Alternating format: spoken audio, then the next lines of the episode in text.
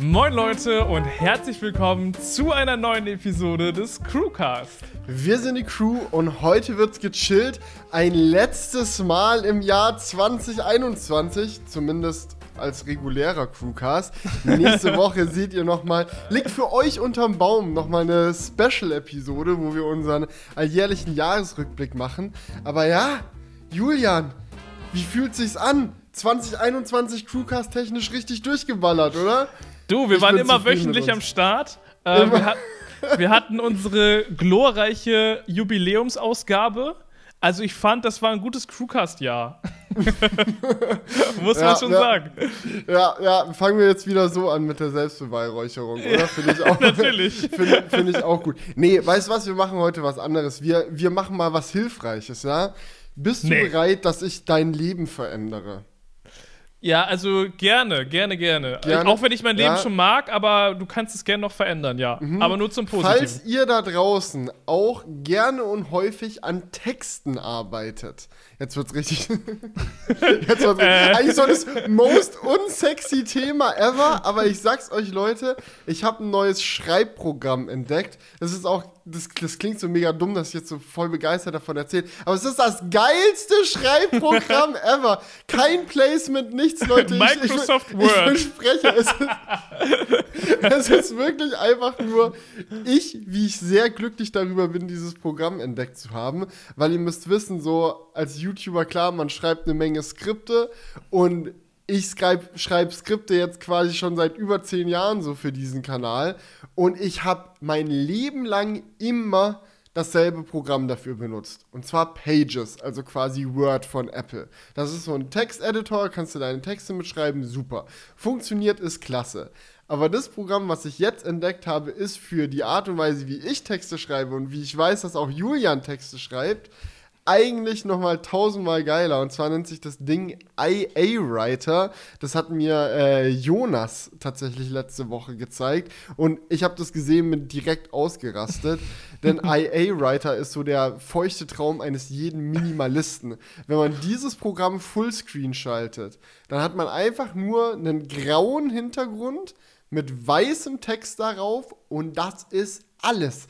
Du schreibst, der Text erscheint, nichts anderes. Keine Menüelemente, keine Sachen, die irgendwie eingeblendet werden oder so.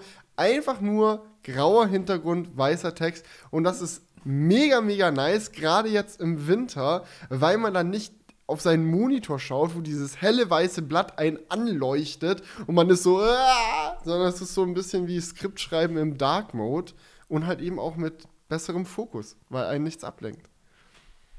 Äh, dieses, äh, dieser Crewcast wurde gesponsert von Nein, IA Writer. nein, Vielen nein. Dank. Nein, ich bin, ich bin einfach nur happy. Ich, bin wirklich, ich, ich weiß auch nicht, vielleicht ist das auch so eine Sache, muss ich euch ganz ehrlich sagen, dass ich einfach auch schlecht darin bin, mich auf Dinge zu konzentrieren. Also ähm, mal länger bei einer Aufgabe den Fokus zu behalten, fällt mir häufig schwierig. Und so ein super minimalistisches Schreibprogramm hilft mir persönlich halt extrem dabei, einfach im Flow zu bleiben und nur mein Skript zu schreiben, statt mich ständig dann von, ah, jetzt kam hier eine WhatsApp-Nachricht rein, oh, jetzt ist das auf einmal, ah, jetzt ist das auf einmal, dass ich mich dann ablenken lasse. Nee, mit IA-Writer bin ich so irgendwie, äh, bin ich auf einmal in einem ganz anderen Level an Tunnel, Tunnelblick so beim, beim Schreiben. Und ich finde das saugeil. Ja, also ich muss auch sagen, ich habe jetzt hier gerade die ganze Zeit, weil ich habe mich auf der Themenliste gefragt, da stand IA Writer. Ich habe das dann nicht gegoogelt. Ich habe mich Mhm. so gefragt, was ist das denn schon wieder? So, Der, was will Felix was jetzt ist- schon wieder? Was ist das denn bitte? so, und deswegen musste ich jetzt hier gerade mal erstmal nachschauen. Äh, hat ja echt gute Bewertungen. 29,99 kostet der Bums. Ja, Ähm, und auch auf beiden Plattformen. Das ist ein bisschen asozial. Also, wenn du es dir für einen Mac holst, hast du es noch lange nicht für iOS und andersrum auch nicht.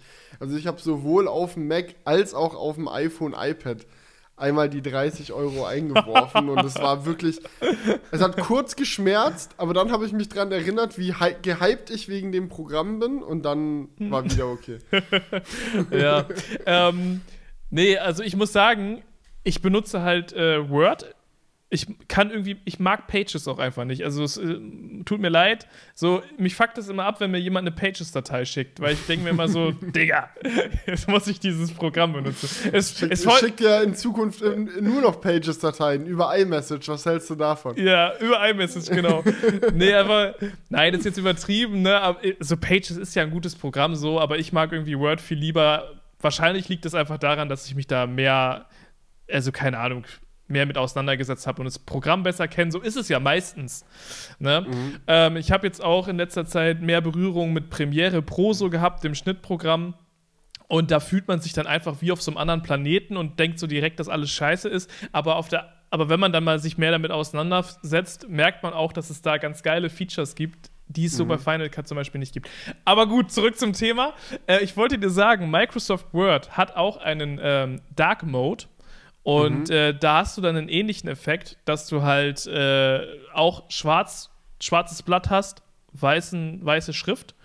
Ähm, okay, du hast dann da oben halt noch eine Leiste ne, mit, den, mhm. mit den Einstellungsmöglichkeiten. Das sieht mir jetzt hier nicht so aus. Das wusste ich tatsächlich nicht. Props gehen raus an Microsoft Word an der Stelle. Ich glaube, in dem Fall ist IA-Writer vielleicht nur eine Revolution, wenn man ansonsten nur im Apple-Ökosystem gefangen ist. Aber es gibt noch andere Features, die IA-Writer ja, geil machen. Zum Beispiel, was ich nice finde, man kann es so einstellen, dass der Satz, an dem man gerade schreibt, gehighlightet wird, wenn man an ihm schreibt. Das heißt, du hast den grauen Hintergrund, du hast den weißen Text und in dem Moment, wo du einen Satz anklickst, ist nur noch der Satz, an dem du gerade schreibst, weiß. Der restliche Text wird off-white, also so ein bisschen ein dunkleres Weiß, nicht ganz so dunkel wie der Hintergrund natürlich, also man kann den restlichen Text nach wie vor noch lesen, aber der tritt so ein bisschen in den Hintergrund, dass man auch mehr Fokus auf den aktuellen Satz hat. Außerdem gibt es noch so ein paar nice Features, was so Satzbau, Verbesserungen und sowas angeht. Man kann sich einstellen, dass er Füllwörter und sowas aus dem Text rausstreichen äh, soll, um den Text knackiger zu machen.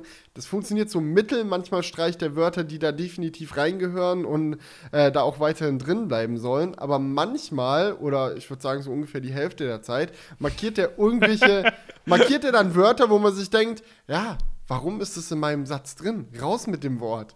Ja. So, es hilft einem halt dabei, kürzere, prägnantere Sätze zu schreiben. Das finde ich auch sehr nice. Mm, lass mich raten, du bist äh, am MacBook Pro Skript und äh, schreibst dein Skript mit diesem Programm. So ist es. Also ich so habe das Skript schon in Pages geschrieben, aber ich bin dann umgestiegen, also okay. während, während des Prozesses. Ja. Ähm, nee, aber finde ich cool. Also ich weiß nicht, inwiefern mich das dich vielleicht sogar stören würde wenn man immer nur dann die, nur den einen Satz sieht und den, das restliche Textgehabe einfach fast gar nicht mehr sieht? Das sieht man nicht fast gar nicht mehr. Das wird okay. nur, also es wird, der Satz, an dem man arbeitet, wird gehighlightet. Das ist der andere, der Rest tritt in den Hintergrund. Es okay. wird nur ein Ticken dunkler. Du kannst es beim, wirklich beim besten Willen noch lesen.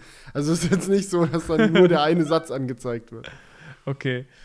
Ja, also finde ich eigentlich, finde ich prinzipiell cool aber ich habe nicht das Pro also ich habe nicht das Gefühl, dass mein äh, Schreibprogramm das Problem ist, warum ich häufig abgelenkt äh, bin, sondern dass das eher das Problem ist, dass dann so eine Notification auf meinem Handy oder so aufploppt.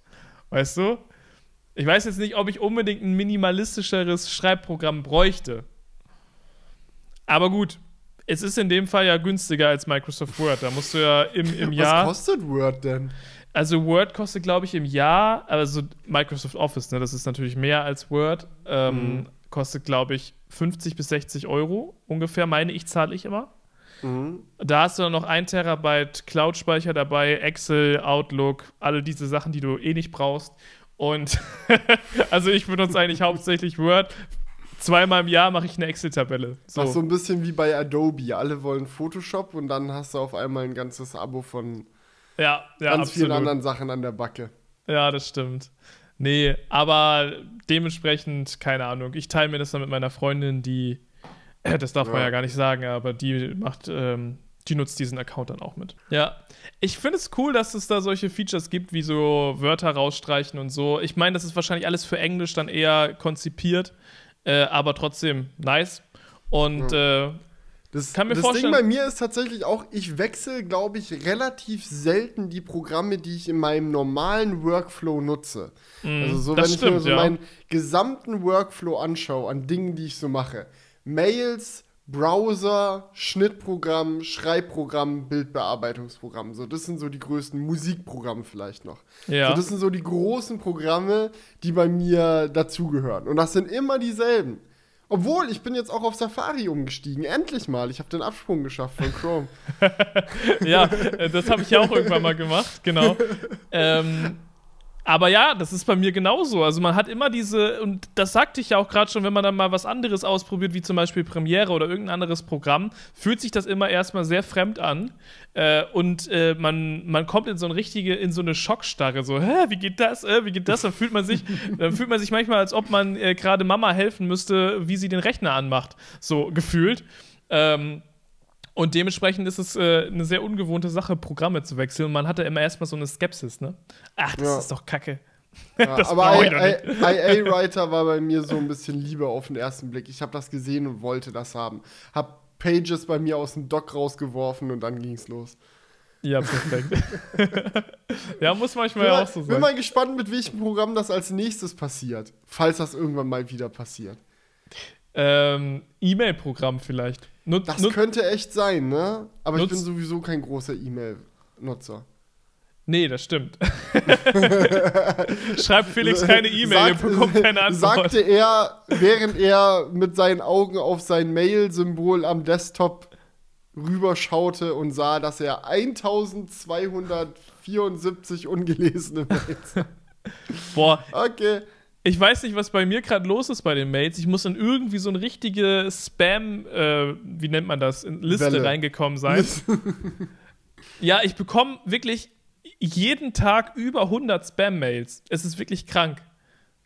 Also die werden alle gefiltert, ne? Gmail sei Mhm. Dank. Aber ich gucke da immer in den Spam-Ordner, weil manchmal ist ja auch was Wichtiges Ja. drin. Ist krank.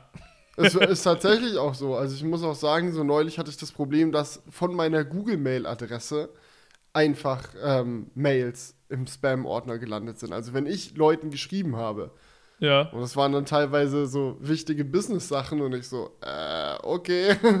Ja, also ich hatte auch schon Sachen wie, mein Steuerberater war im äh, Spam-Ordner, so wichtige Sachen vom Finanzamt. Ja. und, ähm, ich weiß noch, wir haben jetzt ja eine, letztens eine Kooperation mit Ikea gemacht. Anfrage von Ikea war im Spam-Ordner. So, da geht, also wenn du da nicht reinguckst, da kann, kann, das kann schon ungeil enden. So. Ja, aber ich glaube, Mail ist allgemein ein bisschen alt, oder? Kann das sein? Also das braucht mal ein Update, so das vom Prinzip her, so das ganze E-Mail-Ding. ja, aber ich so, muss sagen, ich so, das ist so eine Sache. Ich liebe E-Mails mittlerweile, so, weil das einfach, ich, das ist auch so eine Sache. Man hat sich da so dran gewöhnt, immer E-Mails zu schreiben. Es ist einfach so.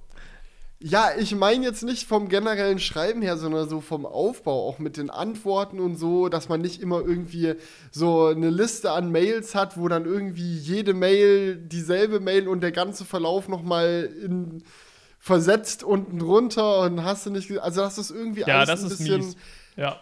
Vielleicht bin ich da auch einfach nur zu ungebildet, aber Leute, falls ihr irgendwie ein Mail-Programm kennt, das solche Sachen wie äh, zitierte äh, Gesprächsverläufe und so einfach mal vernünftig irgendwie in Chat-Bubbles oder sowas anzeigt, das fände ich ganz nice, wenn das gehen würde. Ja, also ich, da gibt es echt mega viel. Also ich kenne auch aus meiner Apps der Woche Zeit äh, ganz viele verschiedene äh, E-Mail-Clients, die alle irgendwo ihren äh, USP haben. Ähm, Aber so, keine Ahnung, bei mir ist da nie was so richtig hängen geblieben, muss ich sagen. Dann bleibt man immer bei, man bleibt einfach immer bei dem Programm, wo man ist. Ja, und ich glaube, es ist auch so ein bisschen das Problem, dass halt ein Mail sehr universell ist. Also du kannst ja Mails von einem Gmail-Konto über einen Apple-ID at iCloud irgendwie Konto bis hin zu irgendeinem Konto, das auf einem Privatserver aufgesetzt ist, kannst du ja kreuz und quer E-Mails schreiben. Ja. Und da mal zu sagen, hey, wir updaten die Kerntechnologie einmal auf einen neuen Standard, ist da, glaube ich, gar nicht so leicht. Ja, vor allem ist das Ding halt so, mich fuckt beim E-Mail-Schreiben eigentlich genau das ab, was dich auch abfuckt, dass man manchmal wirklich diese mega Verläufe hat und mhm. dass die dann einfach mega unübersichtlich werden. Und ich glaube, das hängt aber auch sehr äh, damit zusammen, mit welchem E-Mail-Programm die anderen halt schreiben. Ne, bei manchen Konversationen ist das ein Problem, bei manchen nicht. Bei manchen wird dann nämlich immer unter jedem Mail, die du bekommst, nochmal alles andere drunter geklatscht. Und dann wird es so ewig lang. Äh, das finde ich echt mega stressig. Das ist so bei so manchen Konversationen, wo du so 50 E-Mails geschrieben hast hin und her, musst du wirklich eine halbe Stunde scrollen. So, das ist yes. komplett albern. Ja. ja. Aber gut, lassen wir mal den nerdigen äh, Programm äh, beiseite und kommen mal zu einem ganz anderen Thema. Julia! Formel 1! Formel! ich wusste Max sofort, dass du ist Weltmeister! Kannst du es fassen? Ich kann es kaum fassen! Ja! Das war einfach zu viel Hype an der Stelle. Das konnte FaceTime nicht mehr aushalten. Und da ist direkt der Anruf ausgegangen, ey. Ja, egal, das? egal. Ja, gut, ist auch wichtig und richtig. Einmal FaceTime mit äh, Euphorie, mit Hilfe von Euphorie crashen. Ich habe ich auch gut. Aber ja, hast du Formel 1 geguckt jetzt oder was? ja, natürlich. Ich habe dich doch auf dem Stand gehalten. So, ja. Ich muss sagen. Das war eine rhetorische Frage. Äh, vielen lieben Dank für die äh, letzte ähm, Formel 1 Session im letzten Crewcast, dass die mich so motiviert hat, dann einzuschalten, weil das Rennen war ja mal der Knaller. Also, mehr Formel 1 kann man ja in einem Rennen eigentlich nicht haben. Also, nee. das nee. war ja wirklich der Overkill. Ja, nee, ich muss auch sagen, also für diejenigen, die es nicht mitbekommen haben oder die es nicht interessiert. Ihr müsst es euch trotzdem anhören. oder die, äh, äh, die Kapitelmarker benutzen, um, de, um das Thema zu skippen. Nee, aber im Endeffekt, äh, Max Verstappen ist Formel 1 Weltmeister geworden nach einem sehr langen und erbitterten Kampf. Er ist ja von der Pole Position gestartet, äh, wurde aber direkt beim Rennstart von äh, Lewis Hamilton überholt. Dann gab es direkt auch eine verrückte Überholaktion, wo Max Verstappen dann versucht hat, sich die Pole zurückzuholen, wieder auf die 1 rauszufahren, hat aber nicht geklappt. Dann ist ganz lang nicht sonderlich viel passiert in dem Rennen. Äh, und Hamilton hat seinen Vorsprung ausgebaut. Alle dachten schon so, okay, das Ding ist jetzt gelaufen. Hamilton hat so viel Abstand nach vorne, das holt der Max niemals ein. Doch dann Safety Car, es gab einen Unfall und wenn es Unfälle gibt, müssen die Autos alle langsamer fahren. Man kann äh, die Lücken wieder schließen. Hat Max dann gemacht, hat sich auch noch neue Reifen geholt und äh, als dann äh, wieder freigegeben wurde, die Rennstrecke, hat er Lewis Hamilton in der letzten fucking Runde einfach überholt. Überleg dir das mal. Wie viele Runden, so ein Rennen hat 58 Runden. Jetzt, das ist, hängt von der Rennstrecke ab. Manchmal sind es mehr, manchmal sind es weniger. So, du hast 20 Rennen ungefähr in so einer Formel 1-Saison und in der letzten Runde vom letzten Rennen entscheidet sich, wer Weltmeister wird. Das schon. Ja, ich muss sagen, in dem Moment fühlt, fühlt es sich einfach so ein bisschen an, so, really? So, hä? So, weil ihr müsst euch vorstellen, man sieht da 40 Runden die ganze Zeit. Das war ja noch viel mehr eigentlich. Also einfach e enorm viele Runden, den Hamilton immer weiter vorne vorwegfahren. So. Was ich sehr spannend fand, war dieses äh, Duell. Ich glaube, im mhm. ersten Drittel war das äh, zwischen Hamilton und Paris. Das fand ich ja! richtig geil. Also das, das war, war mega spannend. das war auch mein Highlight. Gut, dass du es nochmal erwähnst. Richtig geile, richtig geiles Teamwork. Äh, Max Verstappen ist halt zum äh, Reifenwechsel schon rausgefahren, Hamilton auch, aber äh, Perez, der Teamkollege von äh, Max, ist da noch draußen geblieben, um halt auf die erste Position fahren zu können, weil die anderen beiden in der Box waren, um Reifen zu wechseln. Er hatte auf seinen alten Reifen, die auch dringend gewechselt werden mussten, dann noch mal ein bisschen äh, Lewis Hamilton abgefuckt, damit Max äh, aufholen kann.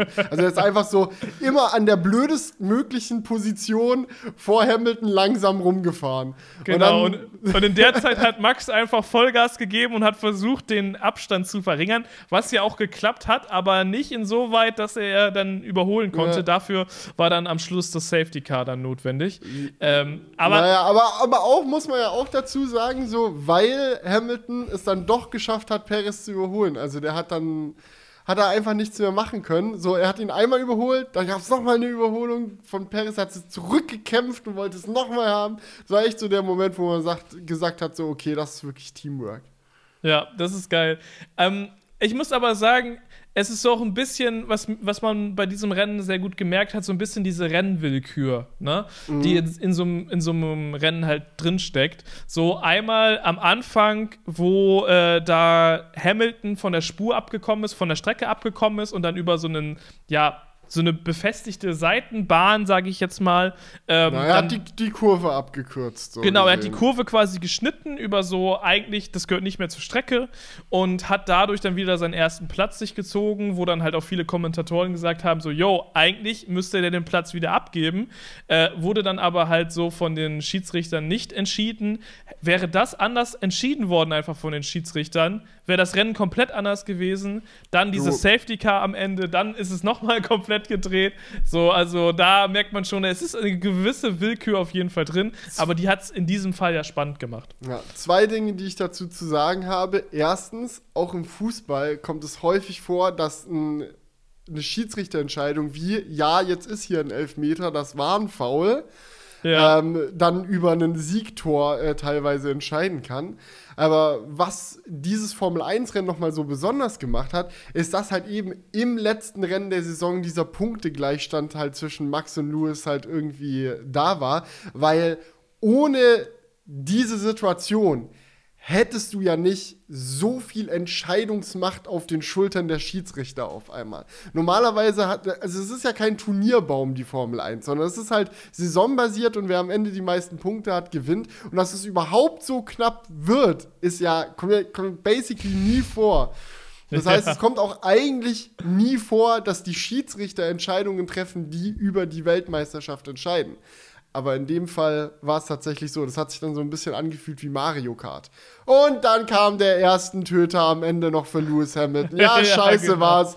Max hat die Rakete gezündet und dann als erster durchs Ziel gefahren. Ja, absolut so. Also genau so war es. Ähm, hat auf jeden Fall echt Spaß gemacht und vielen lieben Dank an den Schweizer Rundfunk an dieser Stelle fürs Übertragen. ja, und ähm, ich, bin, bin schon sehr gespannt und gehypt auf äh, Drive to Survive. Also wenn da dann äh, in den nächsten Monaten irgendwann die neue Staffel äh, online geht bei Netflix und man dann dieses Finale noch mal aus der Behind-the-Scenes-Perspektive quasi miterleben kann. Das wird, glaube ich, ganz cool. Ja, das kann ich mir vorstellen. Also das haben auch viele in den Kommentaren geschrieben, dass äh, dieses Drive to, Drive to Survive, dass dieses Ding, diese Serie, was Julian gesagt hat, dass die da echt der Formel 1 äh, einiges an Mehrwert bietet. Yes. So, yes. dass da viele Fans äh, an Land gezogen werden. Großen Mehrwert für unser äh, Formel 1 Wochenende hat übrigens auch Rudi geboten, äh, unser 3D-Zauberkünstler. Der ist vorbeigekommen äh, und hatte äh, was Wildes im Gepäck. Und zwar Wagyu-Burger mit einem Soufflier. Oh, Scheiße, jetzt habe ich das Wort schon wieder vergessen. Du weißt bestimmt, wie das heißt. Soufflé? Soufflé-Kocher, ja. Okay. Ja, erzähl ähm, mal, das klingt sehr das, abgespaced. Genau, das ist im Endeffekt. Nein, nein, nein, Soufflé ist falsch, oder? Ich weiß nicht. das heißt ich, nicht so. Das ich kenne heißt, nur oh das Wort Soufflé. Das ist so schlecht. Rudi, es tut mir leid, falls du das hier hörst. Maximaler Gehirnaussetzer gerade. Mann, wie hieß das denn nochmal? Ist auch egal. Wir also ich kenne das ja nicht. Ich kenne das Wort Soufflé. Das gibt es auf jeden Fall. Ja, ja, Wort. das ist es aber. Das war es aber nicht.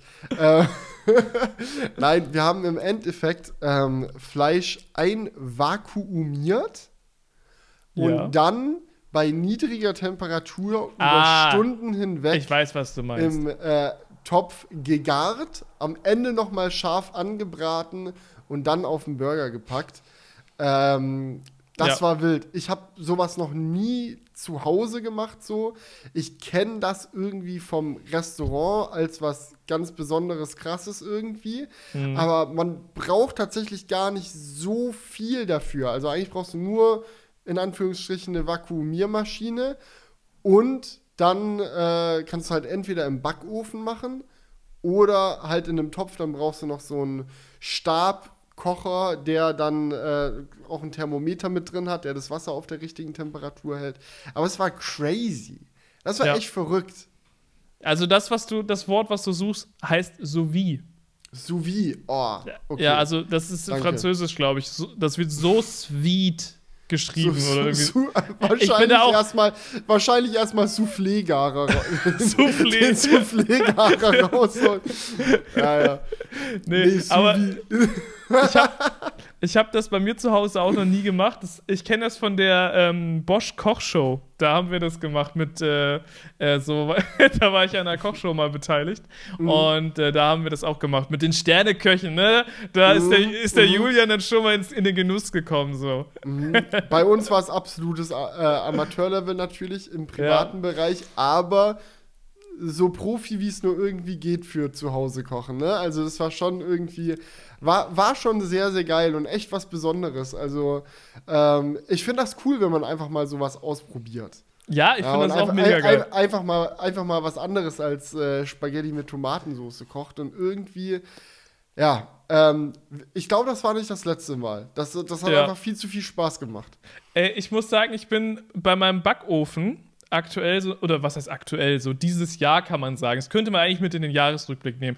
Aber dieses Jahr war bei meinem Backofen das Jahr der Entdeckungen. das ist so mega strange jetzt Anfang. Aber Wollen wir das in die nächste? Julians Top 3 Features, die er dieses Jahr an seinem Backofen entdeckt hat. ja, mein Backofen hat so ultra viele Features und ich hab's. Komm, wir machen das jetzt kurz. Äh, es gibt einfach so ein paar Features, die ich so nach und nach ausprobiert habe. Und mein äh, Backofen kann auch Dampf garen. Und oh, äh, oh, Ja, oh. und äh, hat so einen extra Wassereinsatz, den man dann mit Wasser befüllen kann. Mhm, und dann könnte man halt eben solche Geschichten sehr geil damit machen. Problem ist nur, ich esse kein Fleisch. So, und deswegen. Vielleicht kann man ja auch Beyond Meat sous vide garen. ja, vielleicht, ich weiß es nicht, aber deswegen. Ich, ich, hab- ich sehe dieses Feature die ganze Zeit bei meinem Backofen, ne, Mhm. im, in, im Touch-Menü, so. Und ich benutze es aber nie. Aber kann man nicht auch Gemüse und so voll geil, also so Brokkoli oder so im Dampfgarer machen? Das müsste ich vielleicht mal ausprobieren. Und, und Brokkoli ist richtig geil. Also ich meine, ein sehr guter Brokkoli. Ja, Ist auch Gemüse ein großer. Unterschied zu einem schlechten Brokkoli. Also wenn man Brokkoli scheiße kocht, einfach zehn Jahre in den Kochtopf rein, bis das Ding nur noch Brei ist. Ey, das ist So, aber ein oder? guter Tipp von dir, weil ich habe immer mit Dampfgarn Fleisch oder Fisch oder irgendwie so Ente verbunden. Ente, Ja, Ente kannst du auch richtig geil, so wie Garden. Garen. Was muss die dann eigentlich auch einvakuumiert werden, oder? Ja, also eigentlich schon. Das gehört eigentlich dazu. Also so wie, wie das in der Kochshow wurde es immer einvakuumiert. Okay, das heißt, dann wird die ganze, ganze Ente einmal einwachen. das, klingt, das klingt irgendwie brutal. Ja. Aber gut. Naja, so ist das. Ich bin da wirklich kein Experte. Wenn jetzt hier jemand äh, zuhört, der da Ahnung hat, der hebt sich wahrscheinlich die Hand an den Kopf. Ja. Ähm, Das, Sch das Schöne an diesem Einvakuumieren ist halt, dass, da, dass die Säfte nicht verloren gehen. Ne? Du hast es ja häufig, wenn du Ja. irgendwie dir so ein Fleisch Danke, so für einen für einen Grill irgendwie machst, so, dann wird, wird das einfach trocken. Und, ne. Ja, Felix versucht gerade unsere Ehre ein bisschen zu retten mit ein paar nicen Facts. Hm? Sehr gut. Unsere was? Unsere Ehre zu retten. Unsere So. Ehre. Ja, ich glaube, weil wir haben gerade ein bisschen Scheiße auch erzählt. Und jetzt wir. Das Schöne ist ja am Dampfgarn, dass die Säfte erhalten bleiben und so. Das Schöne am Soufflé-Garn, Leute, ist einfach, ist einfach, ist einfach, dass die Säfte nicht verloren gehen. Ich weiß Bescheid. Ey, nee, aber, aber, es ist halt wirklich so, weil dann geht halt aus dem Fleisch so der ganze Saft nicht raus und wenn du es am Ende nur noch mal scharf anbrätst, hast du halt von außen so richtig schön angegrilltes, krosses Fleisch, aber innen drin ist es halt saftig AF, aber auch nirgendwo mehr roh, sondern es war, es war ein Erlebnis. ja, es triggert mich schon ein bisschen. Ich, vielleicht mache ich, meine, vielleicht mache ich mal einen Cheat Day. Und dann Mhm. probieren wir das mal aus mit dem Dampfgarn. Aber ein Feature an meinem Backofen, was ich ausprobieren konnte, ganz problemlos, war, Jetzt bin ich die, gespannt. es ist viel, es ist viel, ähm, viel weniger krass eigentlich, aber es ist äh, die Mikrowellenfunktion. Äh, das fand ich Oh. auch. Also, ah, okay, dein Backofen hat eine Mikrowelle. Interessant. Dreht sich da dann auch unten so ein Teller im Backofen Nein. oder wie muss ich mir das Da vorstellen? dreht sich nichts. Äh, Das, das hat sich für mich auch beim ersten Mal benutzen sehr weird angefühlt. Ich habe so ein Körnerkissen warm machen wollen, leg das da so rein, stell die Wattzahl ein, drück auf Los, es passiert einfach nichts und danach ist es aber einfach heiß. Also weißt du, so, Es passiert einfach nichts. ne, es passiert Der ja schon was, aber Der Backofen macht einfach gar nichts und am Ende wird es nochmal warm gehext. nee, dann. sonst geht ja irgendwie so die Lüftung an und man merkt so, jetzt wird's richtig heiß, so es geht so ab, aber so im Mikrowellenmodus, es passiert einfach so er macht einfach nichts, er, er geht einfach so, er, er zeigt auch nichts auf dem Display an oder so. Du drückst so auf Start. Ja. es passiert nichts. und dann ist es heiß, aber crazy. Ich äh, habe das noch nie ausprobiert, irgendwie mal mit einem Backofen äh, eine Mikrowelle zu Ja, das ersetzen. auch- so, das ist- das habe ich schon häufiger mal gesehen, dass Backöfen solche so ein Feature haben. Aber ich habe mich schon immer gefragt, wie ist das denn, wenn sich das nicht dreht? Also musst du dann irgendwann, so wenn du jetzt Essen oder so warm machen willst, dann den Backofen aufmachen und es mit der Hand so ein bisschen drehen, damit das gleichmäßig wird, oder? Nee, also ich würde jetzt einfach mal, ohne da wirklich Ahnung von zu haben, einfach mal wieder wild behaupten, dass in diesem äh, Backofen das so gemacht ist, dass es nicht gedreht werden muss. Und dass dieser Drehteller vielleicht äh, eher dafür spricht, dass die Mikrowelle nicht so gut ist oder Mhm. billow ist und das deswegen gedreht werden muss. Keine Ahnung. Aber es gibt, also ich habe gehört, das dass es auch, bei, eine, es ist auch eine Theorie. Finde ich, find ich, find ich nachvollziehbar. Ja, dass diese Mikrowellenstrahlen so löchrig sind. Weißt du, dass es so dann Bereiche gibt bei so einer günstigen Mikrowelle, die gar nicht erreicht werden von den Mikrowellen oder weniger erreicht werden. Und es dann das, was du warm machst, teilweise warm ist, teilweise noch kalt. Und ich glaube, dafür ist dieser Teller da. Aber vielleicht ist es im Backofen einfach so, dass sie darauf scheißen und sagen, hey, das ist nur eine Zusatzfunktion. oder es ist so hochwertig, dass sie es nicht brauchen. Also es könnte, es, es Ich bin könnte mir beides ziemlich sein. sicher, Julian, dass dein Backofen eine so gute Mikrowelle ist, dass selbst Mikrowellen neidisch auf den Backofen sind. Ja, das ist einfach die eierlegende Wollmilchsau. Ja, So. Ja, absolut. So, so, Okay. so wird es sein. Ja? Ja. Und auch, auch neidisch werden viele Hersteller von äh, faltbaren Handys auf das neue Oppo Find N sein. Denn ich Ja. muss euch sagen, so, ich habe dieses Ding noch nicht in eigenen Händen gehalten. Aber die letzten Tage hat es ein paar Videos gehagelt von diesem fantastischen neuen Foldable. Und ich muss sagen, jetzt reden wir mal zur Abwechslung auch wieder über Technik hier. Ey, es sieht übelst wir- cool aus. Das ist Hammer. Das, also, Vorschusslorbeeren natürlich ohne Ende, so, weil ich weiß nicht, nicht, was alles schlecht daran ist. Aber die Sachen, die gut sind, wirken sehr gut. Also, erstmal, ja. Wir Ja, haben in diesem Crewcast fast ausschließlich bisher über Technik gesprochen, ja? über stimmt. Software, Ja, über ja, sehr schnell fahrende Autos, über Backöfen, Mikrowelle, es ist alles Technik. Also mein Backofen Es kann mir eine Push-Notification auf mein Smartphone schicken. Ich bitte dich. Ja, und dann sagt es Mikrowellen abgeschlossen. Körnerkissen fertig. Und dann holst du, Brokkoli wurde erfolgreich Soufflé gegart. Ja, so Pflegegar. Ach, geil. Nee, aber ja, wir kommen zu der klassischen Smartphone-Sparte. Und ich muss auch sagen, was ich an dem Oppo Find N sehr geil finde, ist so der Formfaktor. Weißt du, es ist halt quasi so, ähm, dass, wenn, wenn du bei Samsung jetzt guckst, das Flip und das Fold machen ein Baby.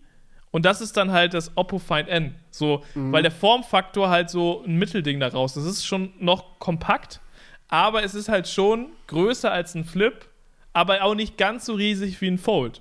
Und das Ja, finde ich ich eigentlich muss- ganz geil. Ich muss ganz ehrlich sagen, für mich sind es zwei Dinge, die dieses Gerät ausmachen. So, weil am Ende des Tages ist es ein Foldable vom generellen Aufbau ähnlich wie ein Samsung Galaxy Z Fold. Also äh, kleines äh, Display außen, großes Display innen.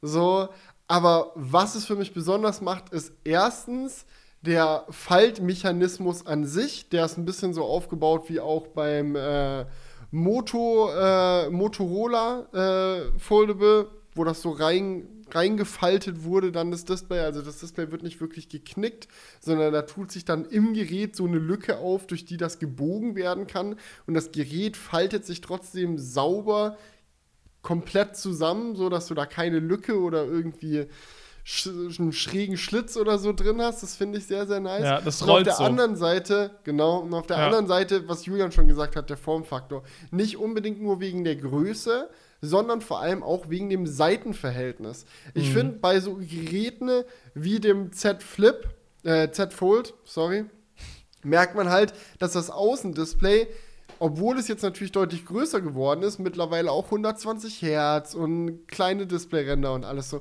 dass es trotzdem nicht so gut zu benutzen ist, weil es zu schmal und zu hoch ist. Also es ist einfach ein viel zu langes Seitenverhältnis. Und das Ja. Oppo Find N sagt da einfach mal, nee, Quatsch, damit machen wir Schluss, damit hören wir auf. Wir machen jetzt ein breiteres Display außen. Das hat halt auf der anderen Seite zur Folge, dass das Display innen fast quadratisch ist. Also das ist dann natürlich für ein Tablet so ein bisschen ein seltsamer Formfaktor. Auch beim Videos gucken, egal welches Seitenverhältnis, hat man dann immer mega fette schwarze Balken und alles. Aber ich glaube, das ist nicht so wichtig, weil ähm, das Display ist trotzdem groß, wenn du es auffaltest. So.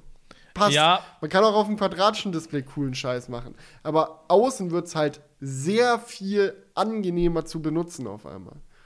Ja, die Frage ist halt dann, wie gut da Apps dran angepasst sind, ne, wenn das halt jetzt quadratisch ist, weil dieser Formfaktor ist wirklich sehr selten.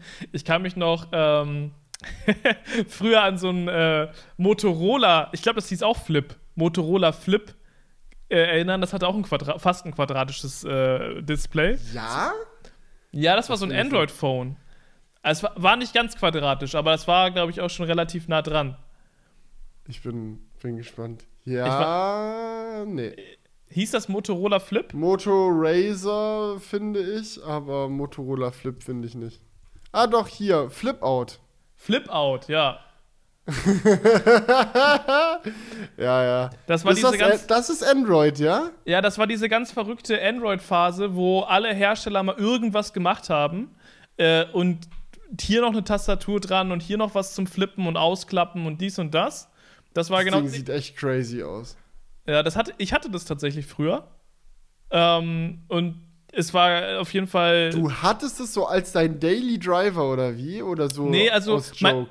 Ich hatte das, glaube ich, auch so für so ein Video damals und ähm, mein Bruder hatte das dann als Daily Driver genutzt. Crazy. Und wie ist das so?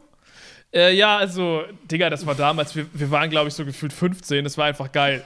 so, so, scheißegal, es war einfach geil, so, weil es halt einfach funktioniert hat. Und ich weiß noch genau, da haben wir dann so Android-Spiele auf diesem komischen äh, Formfaktor auf dem Display da so gezockt. Ähm, es hat schon funktioniert. Ja, also es ist wirklich so, es ist der Formfaktor von Smartphone, äh, der rauskommt, wenn man sich wünscht, dass die Tastatur nicht ausblendbar ist. Genau. Du hast deine Tastatur einfach immer eingeblendet, nur als Hardware-Lösung. ja, ab- aber zurück zum Thema, so, ich meine, das ist halt so sowieso bei diesen Foldables immer so der Knackpunkt, finde ich, dass die Software häufig nicht so 100% angepasst ist. Es gibt dann immer so diese Vorzeige-Apps, wo das geil läuft, aber bei vielen Sachen ist es dann, merkt man dann schon noch so ein bisschen so, ja, ist eigentlich nicht dafür gemacht. Ne? Und ich glaube, das wirst du halt bei diesem Formfaktor auch sehr haben. Aber nichtsdestotrotz, oh, ich sag das so häufig, dieses, dieses Wort nichtsdestotrotz, äh, auf jeden Fall fällt mir auf, ähm, dass die äh, Seitenränder halt wirklich richtig schön schmal sind. Und wenn du halt dieses Smartphone von vorne eingeklappt siehst, sieht es einfach aus wie ein normales Smartphone, wenn du nicht siehst, wie dick es ist. So, das Ja, ist halt und echt geil. Und es ist halt auch wirklich nicht so groß, ne? Ungefähr wie ein iPhone 13 Mini, so von der Größe im zugefalteten Zustand. Das ist halt echt der Punkt, wo du ein kompaktes Handy haben kannst, das wirklich größer wird, wenn du mehr Displayfläche brauchst. Absolut. Also eigentlich, eigentlich echt ganz nice. Und es gibt noch ein cleveres Feature, das mir auch gut gefallen hat. Man hat es ja häufiger mh, bei faltbaren Smartphones so, man, man nutzt eine App auf dem Außendisplay, denkt sich, ah, die will ich in größer, dann klappst du auf und du hast die App in größer. Aber was viele Foldables nicht gut können, ist derselbe Prozess in andersrum. Wenn du auf dem großen Display was hast und dir denkst, ah, jetzt brauche ich es in kleiner, weil wenn du einen Foldable zufaltest, ist es im, Normalfall so, dass es sich sperrt und dann ist halt aus. Und wenn du dann halt die App weiter benutzen willst, musst du wieder entsperren und wieder ins Handy reingehen. Und beim Oppo Find N ist es wohl so, dass man eine Einstellung treffen kann, dass wenn man das Gerät zuklappt und sofort mit dem Daumen von äh, unten nach oben auf dem äußeren Display wischt, dass das dann instant angeht und einem die App gibt, die man gerade drinnen offen hatte. Also das finde ich auch, auch sehr nice gelöst. Ja, du machst so im, im großen Modus, suchst du so bei Google Maps dir dein Ziel aus, schaust da ein bisschen rum, klappst zu und willst dann die Navigation auf dem kleinen Display haben und zack, yes. ist es da.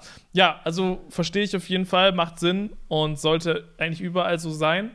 Ähm, aber was ich jetzt noch nicht gesehen habe, ist der Preis von diesem Gerät. Hast du mhm. den irgendwo mitbekommen? Also, äh, Oppo Find N ist vorerst nur auf dem chinesischen Markt verfügbar. Es gibt jetzt auch keine äh, klaren Pläne, das äh, auf den internationalen Markt zu bringen, leider. Ja, ich weiß, traurig, traurig. Oh. In China kostet es 1070 Euro. Also Ein eigentlich ganz nice. Okay, 1070 Euro. Das ist, ich, ist halt die Frage, wenn man, das, wenn man das exportieren würde, so nach Europa, wie viel dann da noch draufkommt, so. Ich meine, Oppo stellt ja auch in China her, soweit ich weiß, so. Und dann ist natürlich lokal verkaufen günstiger, aber ja. Ja, vielleicht haben sie damit einfach nicht so die Ziele, sondern es ist mehr so ein Prestigeobjekt. Mm, Glaube ich nicht. nicht. Nicht bei Oppo. Die werden da Samsung nichts überlassen. Na, na, okay. Und das, und das Flip verkauft, also zumindest das Flip, das Fold ist das eine. Aber zumindest das Flip verkauft sich ja echt gut. Ich weiß nicht mehr, welcher Markt das genau war, aber auf ein Land beschränkt war das Flip, glaube ich, in irgendeinem der, Letz in irgendeinem der letzten Monate sogar das meistverkaufte Smartphone. Ach was. Also so overall einfach. Von allen Smartphones einfach so. Ja. ja, ich muss sagen, das Flip ist halt auch, das Flip ist halt wirklich alltagstauglich. So. Ja, und es ist äh, auch irgendwie cool, es ist, ist was Neues. So. Ja, das ist halt so das Problem bei diesen Fold, ja, wie sagt man, bei dem Formfaktor von dem Fold. Das ist einfach zu groß für viele im Alltag. Und das ja. ist halt bei dem Flip anders. Deswegen fand ich das jetzt auch so geil, dass es bei dem äh, Find N eben auch eigentlich ganz geil ist, dass es noch kleiner ist. Weil ich glaube, das ist für viele tatsächlich wichtig. Ja, apropos Dinge, die im Alltag für die meisten wahrscheinlich zu groß sein werden. Es gibt Cybertruck News. ja, komm. Äh, es sind ein paar Bilder äh, geleakt worden, äh, beziehungsweise es ist einfach jemand mit der äh, DJI Mavic 3 äh, über das äh, Fremont-Gelände von Tesla drüber geflogen in äh, USA. Und falls ihr euch gefragt habt, diese 28-fach Hybrid-Zoom-Kamera äh, von der Mavic 3, wofür die gut sein soll, Dafür. Für, für Industriespionage in dem Fall. Weil die sind, sind dann einfach wirklich über das Fabrikgelände von Tesla geflogen und haben teilweise richtig asozial an alles rangezoomt, was da halt so auf dem Parkplatz steht. Also die Drohne ganz weit weg in der Luft, dann die Zoom-Kamera rausgeholt und mal auf Prototypenjagd gegangen. Und es sind ein paar sehr spannende Prototypen entdeckt worden.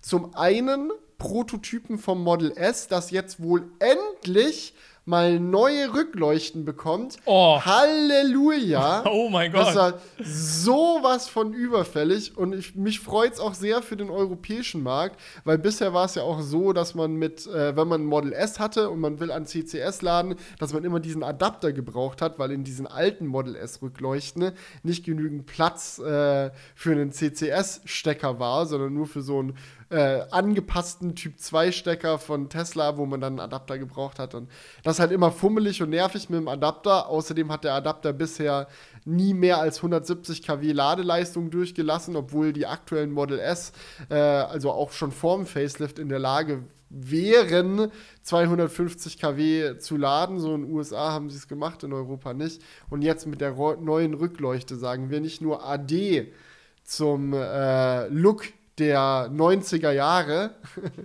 bei Tesla, sondern äh, auch Hallo zu äh, höheren Ladeleistungen und adapterfreiem Laden für den europäischen Markt. Das, das wird ganz geil. Ja. Aber äh, sind, ich habe jetzt hier das gerade mal gegoogelt, diese Bilder vom Cybertruck, die sind da bei Nacht drüber geflogen, kann das sein? Nee, nee, das ist äh, nicht richtig. Ähm, was ich mal ganz kurz gucken, ne? Weil ich hab, wollte es jetzt auch gerade mal gucken. Ich finde hier nur so ganz dunkle Bilder. Aber Mhm. vielleicht habe ich auch das Falsche einfach hier am Start. Nee, ich kann dir, also wenn du Cybertruck League eingibst bei Google, ist es Ja, das bei hat- mir genau das das ich eingegeben. vierte. Ah, Two days ago, pcgameshardware.de. Ah, okay, dieses eines Bild wurde- dieser Bilder.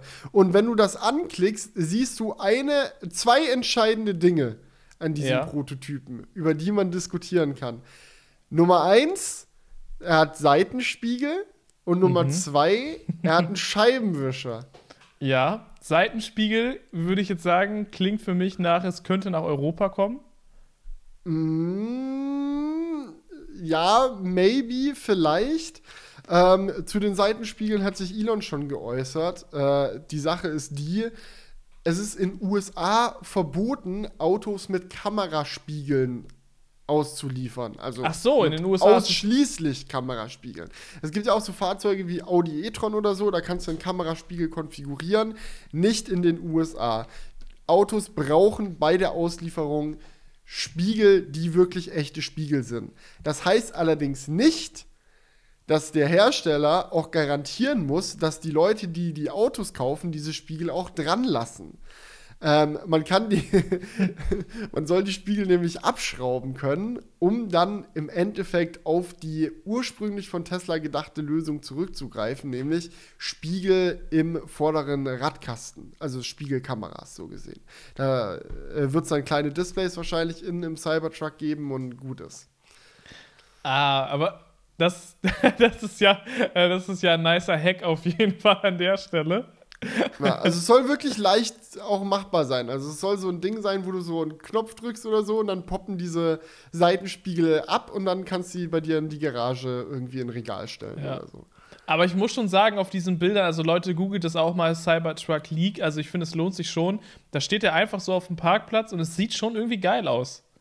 Also, also es sieht echt abgespaced einfach aus. Also dieser Wagen macht. Ja, es ist so, und es sieht halt auch zum ersten Mal aus wie so ein richtiges Auto, weil diese ganzen Kameras, die so äh, vorne im Spiel, äh, dort sind, wo du den Rückspiegel äh, drin hast, so, äh, die sind irgendwie am Start. Es wirkt alles einfach ein bisschen mehr komplett an diesem Ja. Auto. Es ist so, man hat so das Gefühl, okay, das ist jetzt nicht nur ein Renderbild, was mir gezeigt das ist ein echtes, äh, echter Prototyp von einem echten Auto, das wirklich so rauskommen soll. Und ähm, das, das, das wird sehr spannend. Meine Frage an der Stelle wäre jetzt, Julian, was sagst du zu dem Scheibenwischer? Ja, der, der erinnert mich sehr stark an so einen LKW-Scheibenwischer. Weißt du, die haben ja auch so riesige Scheiben. So. Mhm. Und das sieht so ein bisschen so aus, als ob das so eigentlich von so einem LKW wäre.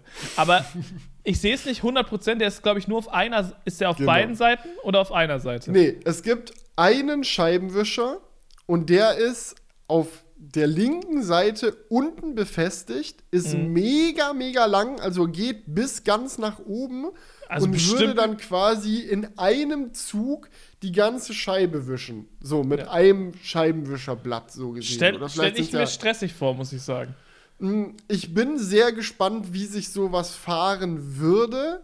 Ich kann mir vorstellen, dass es gut funktioniert, weil am Ende des Tages, ich meine, in einem Auto hat man eigentlich dasselbe Prinzip, nur von beiden Seiten im Normalfall. So, es gibt ja auch Autos, die nicht von links und rechts wischen, sondern einen äh, Scheibenwischer so an der Seite montiert haben und einen in der Mitte. Und dann machen die so eine parallele Bewegung, gibt es ja auch ich, es ist halt ein großes Auto, ne? Und somit auch ein großer Scheibenwischer. Das, da gehört viel Bewegung dazu, um einmal über die ganze Scheibe rüberzukommen. Ja, ja. Und ich kann mir vorstellen, dass das schon, also wenn der dann bei, bei starkem Regen so richtig ausrastet und da die ganze Scheibe wischt, dass das, dass das vielleicht ein bisschen viel wird. Aber wird man sehen. Wird man Ich- sehen, ne? Aber Felix, ich meine, das ist doch, das ist doch ein Prototyp, oder? Ja. So, vielleicht haben die sich da auch einfach gedacht, komm, scheiß auf den Scheibenwischer, wir wollen jetzt hier ein paar Tests machen, wir bauen da irgendwas dran, fertig Mhm. Die aus. müssen ja eine Lösung für diesen Scheibenwischer entwickeln. Das ist ja eine, eine Aufgabe, vor der die jetzt stehen. Die Ja, haben okay. einen Prototypen gezeigt, der aussah wie ein äh, aus äh, Papier gefaltetes äh, Papier gefaltetes äh, Pickup-Truck so. Ja. Ähm, harte Kanten, so nix rund, nichts irgendwie mit Zwischenräumen oder so, sondern einfach nur eine Fläche, die irgendwie die Front von diesem Fahrzeug bildet. Und jetzt stellt man sich halt die Frage, so wie kriegt man diese Scheibe sauber, wenn dann da, wenn es dann regnet? So und es gehört auch dazu, halt eine Lösung dafür zu, zu entwickeln. So, du kannst nicht sagen, ach, das machen wir dann am Ende irgendwann. Das muss, muss gemacht werden. Und je nachdem, in welche Richtung man diese Entscheidung trifft, muss man ja auch das Design vom Auto grundlegend anpassen. Also, also wenn sie jetzt zum Beispiel gesagt hätten, wir machen so klassische Scheibenwischer, sage ich mal, hätte mhm. man ja ähm, die Motorhaube neu designen müssen. Also man hätte es so machen müssen, dass die ein bisschen höher sitzt als die Windschutzscheibe, dass sich dann für die Aerodynamik die Scheibenwischer hinter der Motorhaube sozusagen verstecken können. Äh, das macht ja jedes normale Auto so, sage ich mal. Ähm, aber das hätte natürlich ein bisschen mit der Cybertruck-Ästhetik ähm, sich gebissen. Und deswegen ja. machen wir jetzt eine andere Lösung die auch irgendwie mehr Tesla ist, habe ich das Gefühl. Weil es aber, so ja, aber ich habe das Gefühl, dass es äh, zwei Probleme damit geben könnte mit dieser Lösung. Weil auf der einen Seite, dadurch, dass du ja nur an der einen unteren Seite befestigt diesen einen Scheibenwischer hast, müsste ja dann auf der, also wenn du aus dem Auto rausguckst, auf der rechten Seite ein großer Bereich gar nicht gewischt werden, was vielleicht fürs Fahren nicht so schlimm ist, weil du da eher weniger hinguckst. Trotzdem müsste da ja schon eigentlich alleine so von der Logik ein großer Bereich frei werden, wo der Wischer nicht hinkommt. Ähm, und wenn du dann so richtig bei starkem Regen fährst, müsste der ja auch immer so richtig viel Wasser dann auf deine ähm, äh, Tür, auf die Scheibe in der Tür quasi so drauf sch schubsen. Weißt du, der, der macht diese starke Bewegung und zieht über die ganze Frontscheibe das Wasser ja mit und dann müsste, könnte, könnte ich mir vorstellen, dass es halt rüberklatscht sogar auf die Tür dann. Verstehst also ich du, muss dir ganz ehrlich sagen, zweiter Punkt finde ich mega valide. Das ist auch ja. etwas, das mich schon beim Model 3 stört. Und das hat ja schon normale, hat ja noch normale Scheibenwischer, sag ich mal. Dass diese Säule, so die die Windschutzscheibe dann mit der Tür verbindet. A-Säule ist das, glaube ich. Ähm, dass die so designt wurde beim Tesla, dass die viel Wasser durchlässt, wenn der Scheibenwischer kommt. Ja. Also die, das Wasser läuft dann nicht übers Dach nach hinten weg, sondern immer über die Scheibe von der Fahrertür. So, wenn du irgendwie Dreck auf der Windschutzscheibe hast, und dann machst du halt ein bisschen äh, Scheibenwischmittel so auf die Scheibe, dann läuft dir das echt alles die, die Fahrertür runter und das ist, ich weiß nicht, ob dir das bei, bei deinem Auto auch schon aufgefallen ist, dass ja, also fällt, ist jetzt, kommt jetzt nicht so häufig vor, aber wo ich das jetzt hier gesehen habe, das sieht noch krasser danach aus, finde ich. Ja, so. zumal der Cybertruck ja auch noch kantiger ist. Also da ist ja nichts neben dem Scheibenwischer noch, das irgendwelches Wasser davon abhalten würde, da nicht maximal über die Seitenscheiben zu siffen. Aber gut, das ist so der eine Punkt. Was war der andere nochmal? Ah, dass ein Bereich nicht mitgewischt wird. Ich glaube, dass das kein Problem ist. So, ich glaube sogar, dass dieser Scheibenwischer einen größeren Radius abdecken wird von der Scheibe, als es normale Scheibenwischer tun. Also wenn man sich die Cybertruck-Scheibe mal anguckt, dann sieht man ja auch, dass die relativ groß ist. Ich glaube, das ja. einzige Auto, mit dem man das noch halbwegs vergleichen könnte von der Scheibenwischer äh, von der Scheibengröße, ist vielleicht Model X. Da geht ja die Scheibe auch extrem weit über deine Köpfe hinweg sozusagen. Ähm, und da haben sie es ja einfach so gelöst, dass sie den unteren Bereich der Scheibe mit Scheibenwischern abgedeckt haben und oben Scheiß drauf. da läuft in der ganzen SIF auch immer, immer die Scheibe lang. Das ist, das ist sehr ungeil gemacht. Ähm, ich glaube, da ist der, der tote Bereich deutlich größer als beim Cybertruck so. Also ich, ja. kann dir mal, ich kann dir auch mal noch ein äh, anderes Bild schicken, was ich hier gerade zugänglich habe. Ähm, hau raus, da, hau raus. Da sieht man das, äh, sieht man noch mal ein bisschen besser, wie viel von dem, ja, jetzt funktioniert natürlich WhatsApp nicht. Schau, Julian, ich, nächstes Mal schicke ich es dir auf iMessage. ja, FaceTime so. funktioniert nicht, WhatsApp funktioniert nicht. Ja, FaceTime, äh, FaceTime sage ich schon, Lul. Äh, iMessage funktioniert auch nicht gescheit. Ich habe neulich wieder was rausgefunden, was mich an iMessage nervt.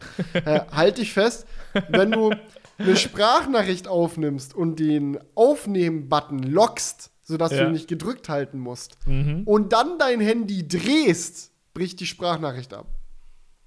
Hä? Ja, ich habe dazu nicht, nicht mehr also zu sagen. Also auch wenn du es so zum Beispiel auf den Tisch legst oder so dann und es erst in der Hand hattest.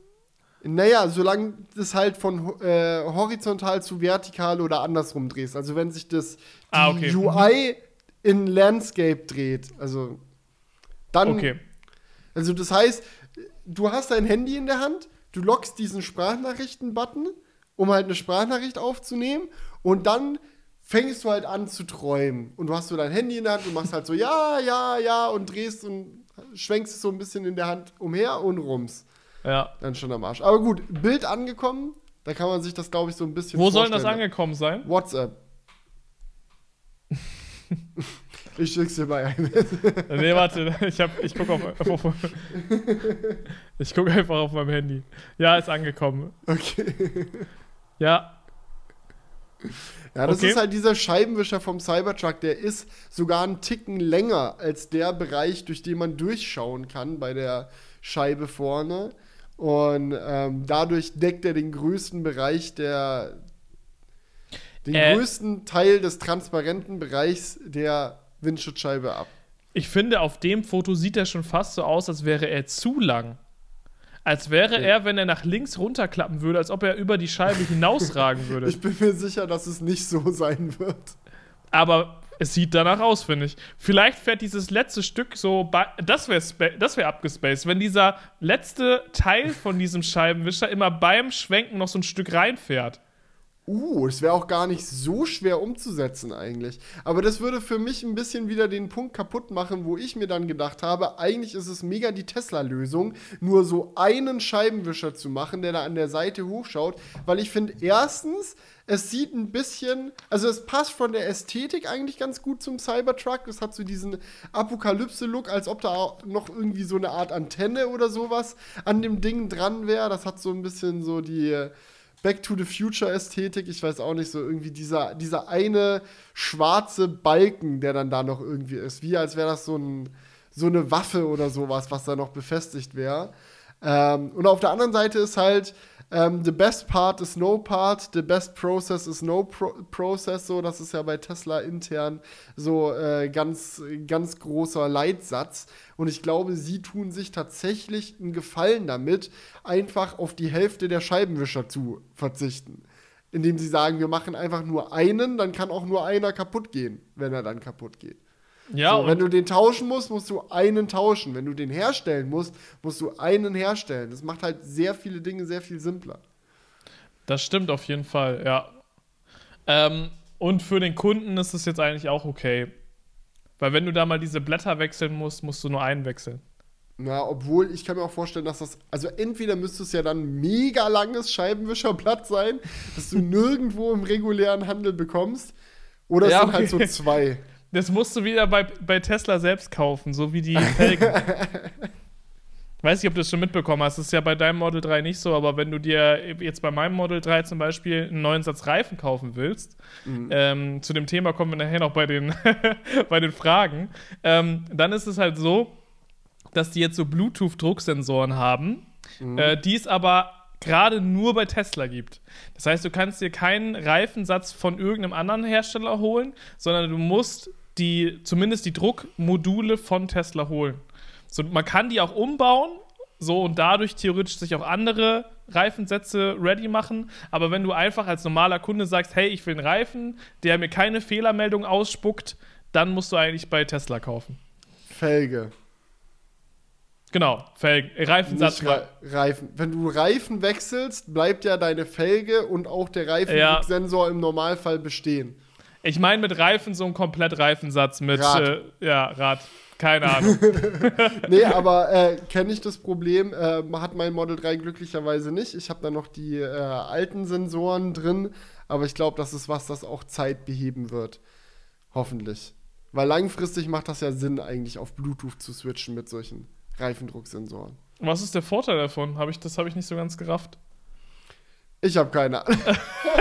Ja, wenn du sagst, es macht langfristig Naja, du Sinn. kannst, halt, du kannst halt wahrscheinlich auf einen Sensor weniger im Auto auch äh, zurückgreifen oder auf einen äh, Chip weniger. Du brauchst halt keinen extra Chip, der irgendwo im Auto verbaut ist, der mit den Rei äh, Rädern spricht, sondern du hast dann wahrscheinlich ein Bluetooth-Modul im Auto, das dafür ausreicht und gut ist. Aber vielleicht ist es ja auch so, dass die Reichweite von Bluetooth dann in dem Fall, weil es ja auch Bluetooth Low Energy ist, so schlecht ist, dass du trotzdem vier Bluetooth-Sender dann in jedem Radhaus brauchst oder so, keine Ahnung. Gut. Was haben wir denn hier noch? Ah, Kommentare stehen hier. Genau, die habe ich rausgesucht. Warte mal. Ich mache mir die mal hier kurz auf. Äh, dann können wir eigentlich direkt bei dem Reifenthema bleiben, weil ich hatte auch einen, äh, einen Kommentar zu äh, meinen äh, Allwetterreifen.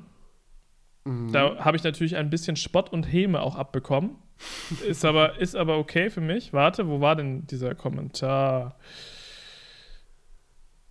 Hier. Von Mac Guybrush äh, zu den Allwetterreifen. Äh, Hyundai i10 mit 2000 Kilometern im Jahr, okay. Aber mit einem 500 PS Auto und viel Strecke, was 40 bis 65.000 Euro kostet, will man mit Allwetterreifen genau was sparen? 100 Euro pro Saison. Da das Auto berührt die Straße mit nur einem Gegenstand, das sind die vier Reifen.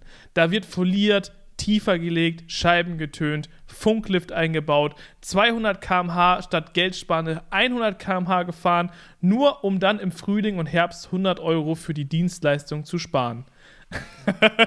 also, ja, also da hat, ich glaube, da mag jemand Allwetterreifen nicht so gerne. Hm, und ich glaube, da verwechselt auch jemand äh, uns beide oder denkt, dass wir dieselbe ja. Person sind.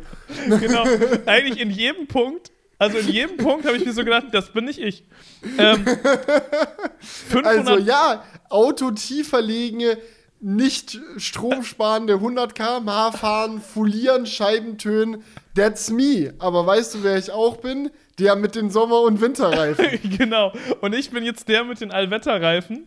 Und äh, ich muss sagen, ich habe mich in letzter Zeit häufig dabei erwischt, wenn ich auf dem Heimweg nach Hause bin, ja, dass mhm. ich manchmal, einfach weil es chillig ist, mich hinter den LKW schaller, in den Autopiloten gehe und einfach, ich habe letztens, das ist so geil, ich hatte noch, ähm, noch äh, eine halbe Pizza übrig. Ja? Mhm. Die habe ich mir dann einfach schön gegönnt bei der Autofahrt. So, so, so, hinter den LKW. So erstmal im Auto essen. Wenn, wenn du hinterm LKW im Autopilot hängst Mhm. Da kann, das ist, ein, das ist so entspannt. Das so, ist wie Zugfahren. Es ist wie Zugfahren, wirklich. So, dieser LKW fährt die ganze Zeit äh, und du hängst einfach dahinter, verbrauchst kaum Strom und dann kannst du dir auch eine Pizza gönnen. So ist gar kein Problem. Dann machst du einen schönen Podcast an und kommst da sehr stromsparend ans Ziel. Und das macht bei mir tatsächlich fast 10% aus. Also, wenn ich so normal 130 oder so fahre zur Arbeit, verbrauche ich so ungefähr 25% Akku und wenn ich mich hinter einen LKW schaller, nur 15 für eine Strecke. So, und äh, manchmal, zum Beispiel, dann habe ich meine Eltern angerufen, habe lange nichts mehr von denen gehört, habe mir gedacht, komm, jetzt schallerst du dich hier hinter einen LKW, das Gespräch wird eben eh ein bisschen länger, ist scheißegal, ob ich 10 Minuten später ankomme und dann mache ich das Telefonat und es passt. Ja. Also ich bin wirklich sehr weit entfernt davon, auch wenn das mit dem TT früher anders war. Da bin ich wirklich auch gerne rumgeschallert. Das kann Felix bezeugen. Da war ich so der asozial. Mega Sinn. Jetzt endlich mal auf ein effizienteres Auto umgestiegen, den gleichen Zug aufgehört, schnell zu fahren. Also andersrum hätte mehr Sinn gemacht. Ja, es ist, äh, aber das Ding ist so, ich fahre halt jetzt auch tatsächlich häufig nicht so schnell. So ja. und also ich fahre auch vielleicht manchmal schneller aber. Und was man auch sagen muss, fällt mir gerade auch ein, es war eigentlich so viel falsch an dem Kommentar. Er meinte auch, äh, 500 PS Elektroauto mit viel Strecke. So, Model 3 Standard Range plus not 500 PS und die Strecke, gut, addiert sich halt bei dir wahrscheinlich wegen dem Pendeln. Aber du bist jetzt auch nicht der äh, große Roadtripper. So wie ich das äh, naja, aber, habe bisher beim Model 3 bei dir. Nee, aber also ich mache schon sehr viele Kilometer und ich glaube, es ist gerade egal, ob. Was du sagen, machst du im Jahr? Also, ich habe jetzt in einem halben Jahr 20.000 gemacht. Okay, gut, ich sag nix. Also, es ist ja scheißegal, ob du einen Roadtrip machst oder halt ja. immer zur Arbeit pendelst. Du sitzt ja die Fahrzeit im Auto und da ist natürlich ein Sommerreifen schon geiler von der Fahrweise, auf jeden Fall. Ja, aber, aber das ist, ich glaube, der Grund, warum ich das gerade gesagt habe, so dass das einen Unterschied macht, ist halt die Beanspruchung vom Reifen. So, wenn du viel pendelst, dann ist es halt auch viel im Verkehr stehen, langsam fahren und so. Und wenn du halt viel auf Langstrecke unterwegs bist, hast du halt auch häufiger die Situation, dass du einfach fährst, fährst, fährst, fährst, fährst, durch die Kurven, durch ja. die verschiedenen Wetter, dies, das. Und da ist, glaube ich, für einen für Reifen einfach die Abnutzung ein bisschen höher. Ja, aber meine Pendelstrecke ist fast ausschließlich Autobahn. Es ist äh, also, als ob du in Urlaub fährst. Ma macht keinen Unterschied. So, das klingt eigentlich ganz geil. Ja, also. Ich muss sagen, ich bin die auch noch nie gefahren, oder? Ich war schon, war schon bei euch zu Hause, ich war schon in der Halle. Sind ja. wir schon mal. Nee, sind noch nie von einem Ort zum anderen gefahren. Ich kenne die ja. Strecke gar nicht. Das müssen wir vielleicht mal machen. Aber das ist auf jeden Fall, ist es entspannt. Und ähm, ja, was wollte ich jetzt noch sagen? Genau. Also ich habe ja auch lange überlegt. Ich war auch kurz davor, mir einen neuen Satz einfach Winterreifen zu kaufen. So, und ich habe mir halt einfach dann gedacht, bei, wenn du, wenn du diese, diese klassische Sache machst zwischen Winter- und Sommerreifen wechselst, dann fährst du trotzdem auch sehr häufig äh, mit dem unpassenden Reifen in der falschen Situation. Zum Beispiel, ist es doch so, du wechselst dann im November irgendwann auf Winterreifen und dann verschlurst du es im Frühling wieder und fährst dann noch bis, äh, bis in den April gern mal rein, noch mit Winterreifen so. Ich meine, im April kann es ja auch gern noch mal kälter werden. So, dann fährst du halt schon so sechs Monate mit einem Winterreifen und in diesen sechs Monaten ist aber zu 90 Prozent der Zeit das Wetter eigentlich gar nicht für einen Winterreifen gemacht. So, und in all dieser Zeit fährst du ja auch die ganze Zeit mit einem suboptimalen Reifen dafür, weil der Winterreifen. Und jetzt fährst du immer mit einem suboptimalen Reifen. Nee, weil jetzt fahre ich. nee, weil der, der Allwetterreifen, der ist ja nicht so krass wie ein Winterreifen. Ja, ja, ich mach nur, mach nur Jokes. jetzt fahre ich halt, okay, jetzt fahre ich im Sommer mit dem suboptimalen Reifen, ja, aber ich habe mir halt. Allwetterreifen haben durchaus ihre Daseinsberechtigung. Was mich noch interessieren würde, ist, äh, wie sich so ein Allwetterreifen im Verbrauch unterscheidet zu einem Sommerreifen. Kann ich ob dir ehrlich es da gesagt Unterschiede gibt, weil du hast ja in einem Allwetterreifen ein etwas tieferes Profil. Ich weiß nicht, ob sich das auswirkt. Also rein, ähm, es müsste mehr verbrauchen. Aber ich muss dir ehrlich sagen, dass ich auf meiner Strecke und ich habe es jetzt nicht hundertprozentig verglichen, aber ich fahre wirklich jeden scheiß Tag die gleiche Strecke und achte immer darauf, wie viel Prozent verbrauche ich so. Und da habe ich keinen signifikanten Unterschied jetzt okay. festgestellt. Also es ist jetzt nicht so, dass ich jetzt auf die äh, Allwetterreifen gewechselt bin und jetzt auf einmal 5% mehr für die Strecke brauche. Ich bin jetzt auf meine Winterräder gewechselt und äh, auf einmal verbrauche ich wieder deutlich weniger. Wer hätte es gedacht? Ja, da kommen einmal die fetten äh, 285er Schlappen hinten runter und auf einmal äh, lässt sich das Auto wieder effizienter bewegen. Genau. Ja, okay, bei dir das ist dann der seltene Fall. Normalerweise sind ja Sommerreifen dann doch die effizienteren Reifen. Ja, aber ich, das Problem ist, ich bereue leider nichts. So, ich, ich stand dann vor dem Auto mit Winterreifen, so wieder dünnere Reifen, wieder geringerer Verbrauch und alles. Und ich dachte mir so, ja, es ist schon nice, wieder mehr Reichweite zu haben, aber es sieht nicht ganz so geil aus. also freue ich mich auf den Sommer. Dann kommen, die, kommen wieder die unsinnigen Idiotenräder drauf. Bei mir ist es einfach always, always Winter. oh. nee, es ist always Frühling und Herbst jetzt bei dir. Ja. Auch im ich, Winter und im Sommer. Genau. Ich habe jetzt quasi, ich habe halt jetzt bei den Allwetterreifen Reifen genommen, die von, also wenn du dir die Range von Allwetterreifen anguckst, eher mhm nah am Sommerreifen sind, weißt du? Die sind ah, okay. zwar noch für den Winter, also da, du kannst da ja auch verschiedene. Die Versicherung zahlt noch, falls du einen Unfall baust. Genau, falls ich einen Unfall baue, ist es noch offiziell ein Wetterreifen, aber der ist so von der Ausrichtung schon eher Richtung Sommerreifen. Das mhm. habe ich mir halt gedacht, so damit es halt im Sommer nicht allzu ein Abfuck ist. Aber who knows, ich mache jetzt einfach mal die Erfahrung und wenn es scheiße sein sollte, was ich nicht glaube. Ich freue mich aufs Langzeit-Review. Genau, sollte das. ich denke, das sollte schon hin, hinhauen. Ich habe auch gemerkt, direkt nachdem ich den Reifen getauscht habe, dass sich das Auto schon etwas schwammiger fährt. Muss man einfach sagen. Also jetzt nicht mega Abfuck, aber es fährt schon ein wenig schwammiger. So. Ja. Wahrscheinlich aber trotzdem immer noch besser als mit dem Winterreifen. Ja, aber es ist halt schon, man merkt den Unterschied schon auf jeden Fall.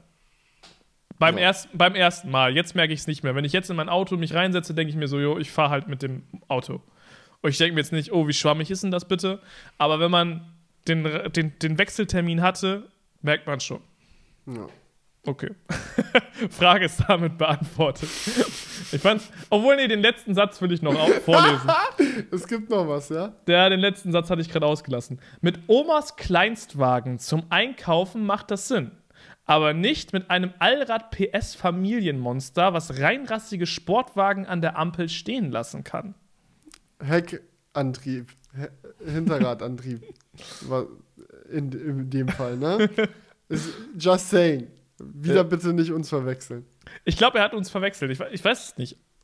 Aber Wir sehen Es- uns auch echt ähnlich. es, ja, wir haben beide so eine Brille auf und so Kopfhörer auf und so ein Mikrofon vor uns. Kann man schon verwechseln. Okay, Oder wir hören uns echt ähnlich an. aber wir sagen häufig sehr unterschiedliche Dinge. Und haben einen äh, grundsätzlich unterschiedlichen äh, Diskussionsstil. Ja, aber es gibt, ne, manchmal auch nicht, aber häufig. Okay, weiter, ge- weiter geht es zum nächsten Kommentar. Ähm, sitze gerade im Bus, habe eine spontane Idee gehabt und muss sie jetzt hier mal in den Kommentaren teilen. Finde ich erstmal chillig. Äh, Wie findet ihr es, wenn man in der Zukunft auf dem iPad mehrere Accounts bzw. Benutzer anlegen könnte, bei denen man jeweils einstellen kann, ob man mit iPadOS oder macOS arbeiten möchte? So könnte man sich einen Benutzer erstellen, äh, mit dem man das iPad als normales Tablet benutzt also auf Touch-Bedienung optimiert. Oder man kann sich eben auch einen Account anlegen, bei dem man das Tablet wie ein, äh, an einen Monitor anschließen kann und dann beispielsweise Final Cut darauf benutzt. Dann käme, ähm, kämen mir zwar solche Probleme wie eine unübersichtliche Anordnung der ganzen einzelnen Benutzer in den Sinn, äh, das könnte man aber bestimmt auch irgendwie schon lösen. Ist trotzdem, wie gesagt, nur eine spontane Idee, äh, bin gespannt auf eure Meinung. Na, was denkst du? Also ich muss sagen, ich fand das jetzt eigentlich geil, weil die, äh, die Hardware vom iPad hat ja wirklich genügend Leistung. Das ist ja das, was wir immer kritisieren. So, yo, man hat da so einen krassen Prozessor eingebaut und du kannst damit gar nichts so richtig Professionelles machen. Die professionellen Programme fehlen einfach. Das kritisieren wir ja eh immer am iPad, dass es viel zu schnell ist. Nee, wir kritisieren nicht, dass es zu schnell ist, sondern dass mit der, mit der Schnelligkeit nichts gemacht werden kann. Das ist so, als wenn du so Nein, ich verstehe 100%, was du meinst. Ich habe das ja auch schon häufiger in Videos kritisiert. So, wir sind an dem Punkt gerade mit dem M1 jetzt. Du kannst den halt einfach nicht vernünftig ausreizen.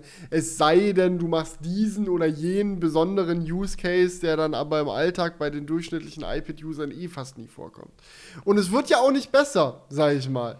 Also, doch schon, aber genau das ist das Problem. So, wenn du dir mal vorstellst, wie ein iPad in fünf Jahren aussehen wird. Also ich sag's dir, wie es ist. Die Power, die der M1 jetzt hat, hat das iPhone in fünf Jahren auch so. Also so, so ein normales iPhone 16 oder 17 oder keine Ahnung was. So wird rechenleistungstechnisch mit dem M1 auf einer Wellenlänge schwimmen. Da bin ich mir sicher. Vielleicht ist es sogar noch schneller. So, und dann ist halt irgendwann der Punkt erreicht, wo man sich echt die Frage stellen muss, was machen wir dann eigentlich mit den Chips? Können wir irgendwas Cooles mal damit anstellen?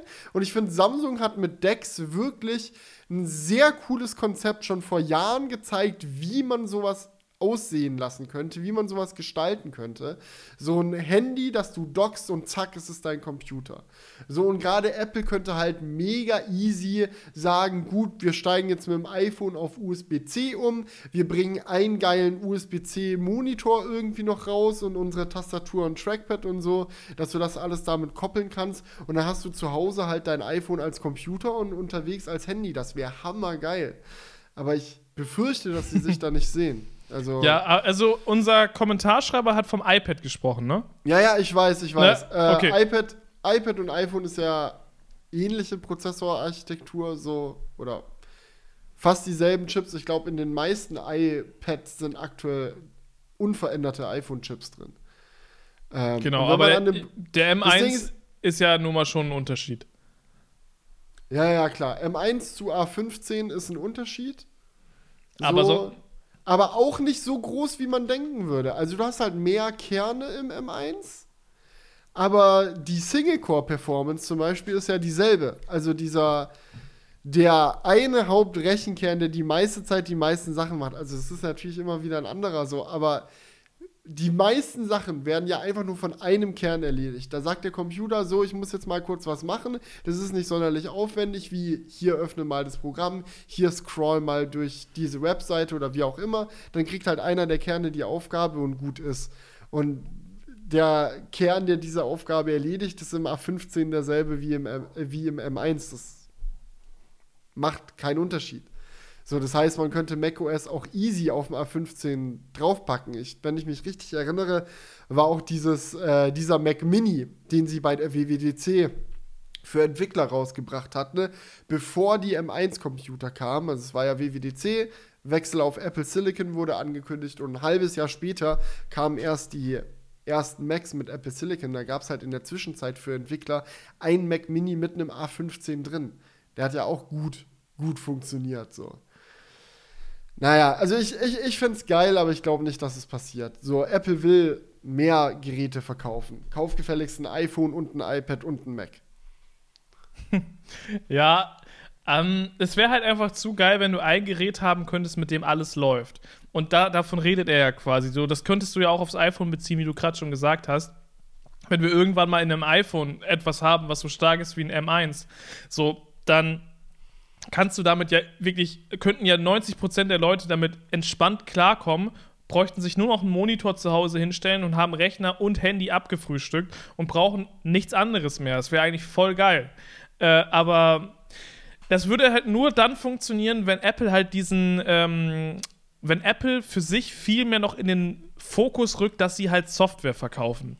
Ne, dass sie halt viel mehr ihre digitalen Services in den Vordergrund pushen. Und wenn es zu einem P Punkt kommt, wo sie mit der Hardware eigentlich kein Geld mehr verdienen wollen, dann wäre es halt eine sinnvolle Überlegung oder dann könnte man sich vorstellen, dass Apple sagt ja. so, yo, lass doch so ein Gerät bauen, wäre doch eigentlich voll geil.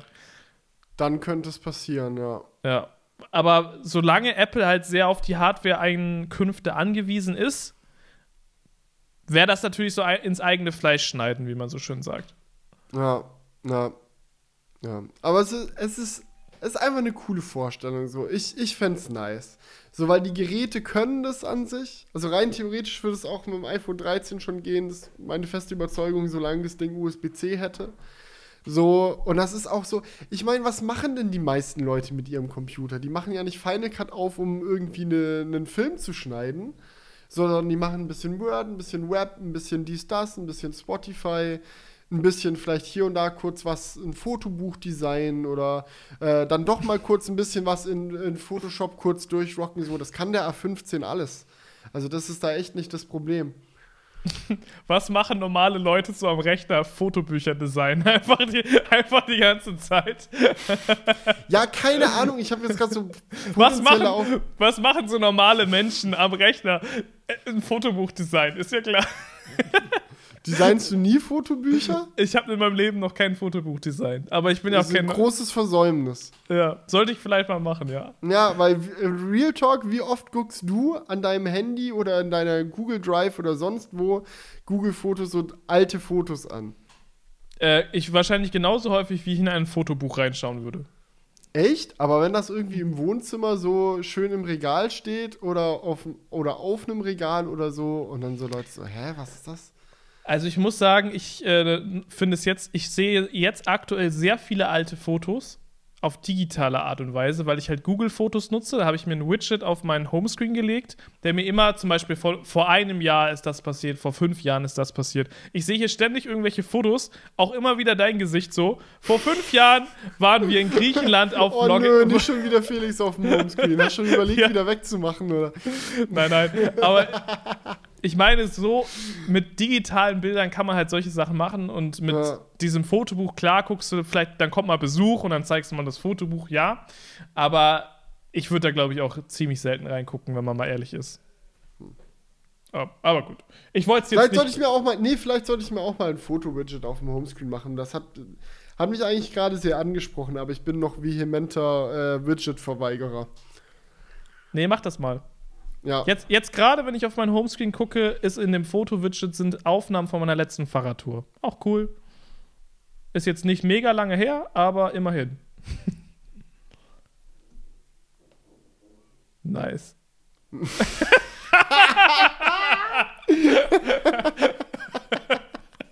Geil. Nice. Ein, einfach, einfach geil.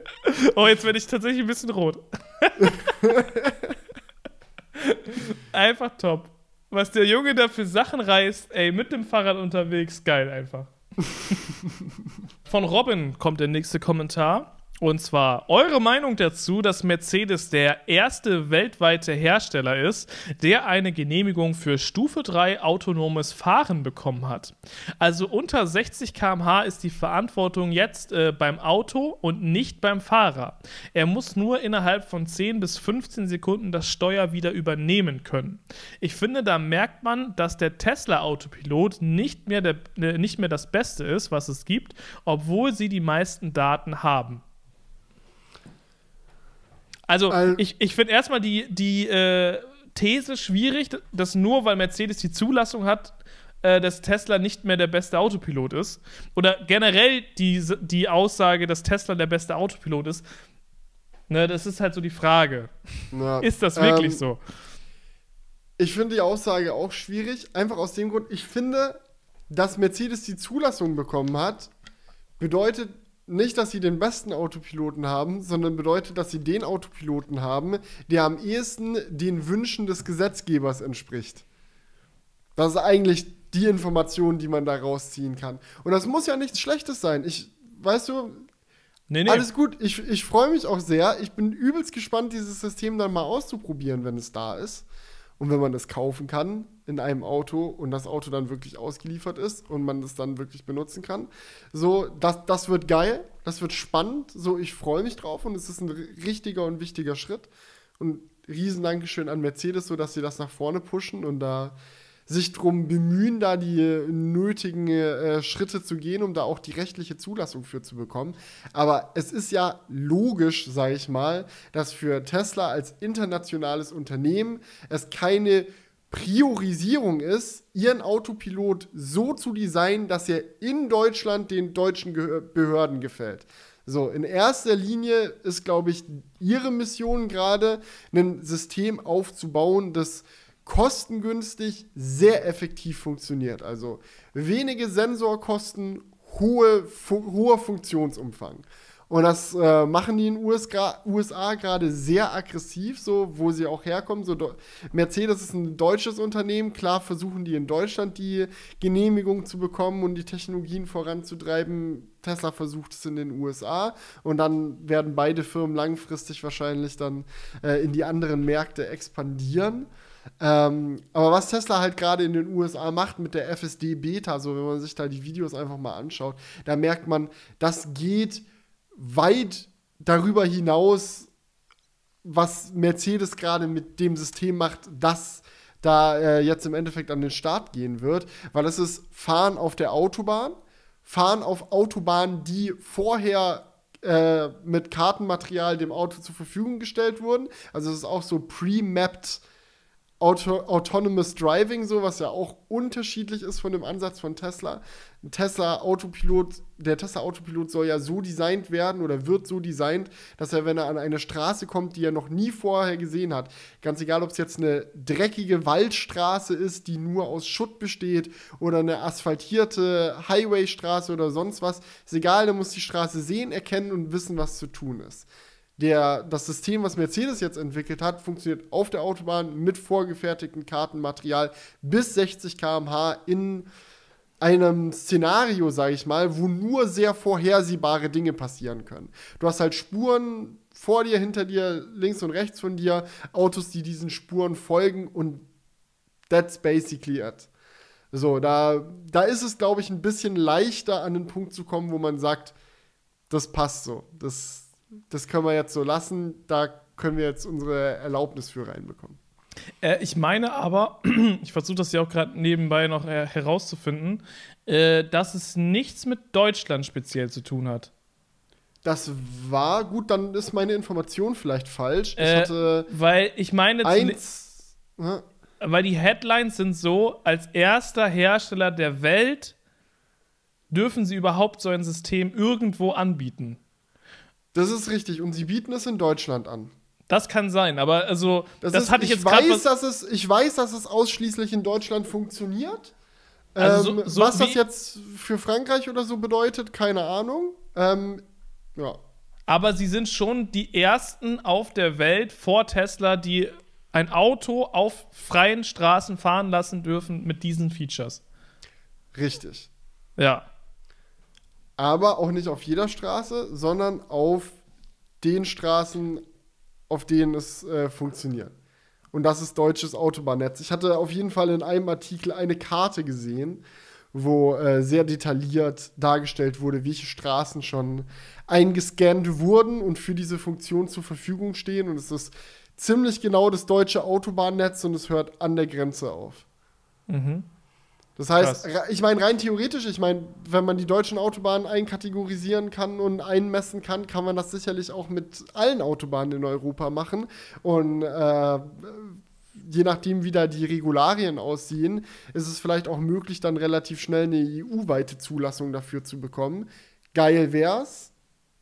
Aber ähm, ja, ich glaube, diese, dieses weltweit erste kommt dadurch zustande, dass es halt generell in keinem Land auf keiner Welt bisher irgendein System gibt, das die Verantwortung vom Fahrer aufs Auto überträgt. Und das von Mercedes wird das erste sein, das das tut. Ja, genau. Ja, das ist halt so ein bisschen Highscore-Phishing. weißt du, die sind halt jetzt die Ersten, die es machen dürfen und sind damit vor Tesla. Und das ist halt das Ungewöhnliche, weil man eigentlich eher erwarten würde, hey, Tesla müssten doch diejenigen sein, die zuerst so ein System wirklich auf die, auf die Straße bringen. Sind sie aber in dem Fall nicht.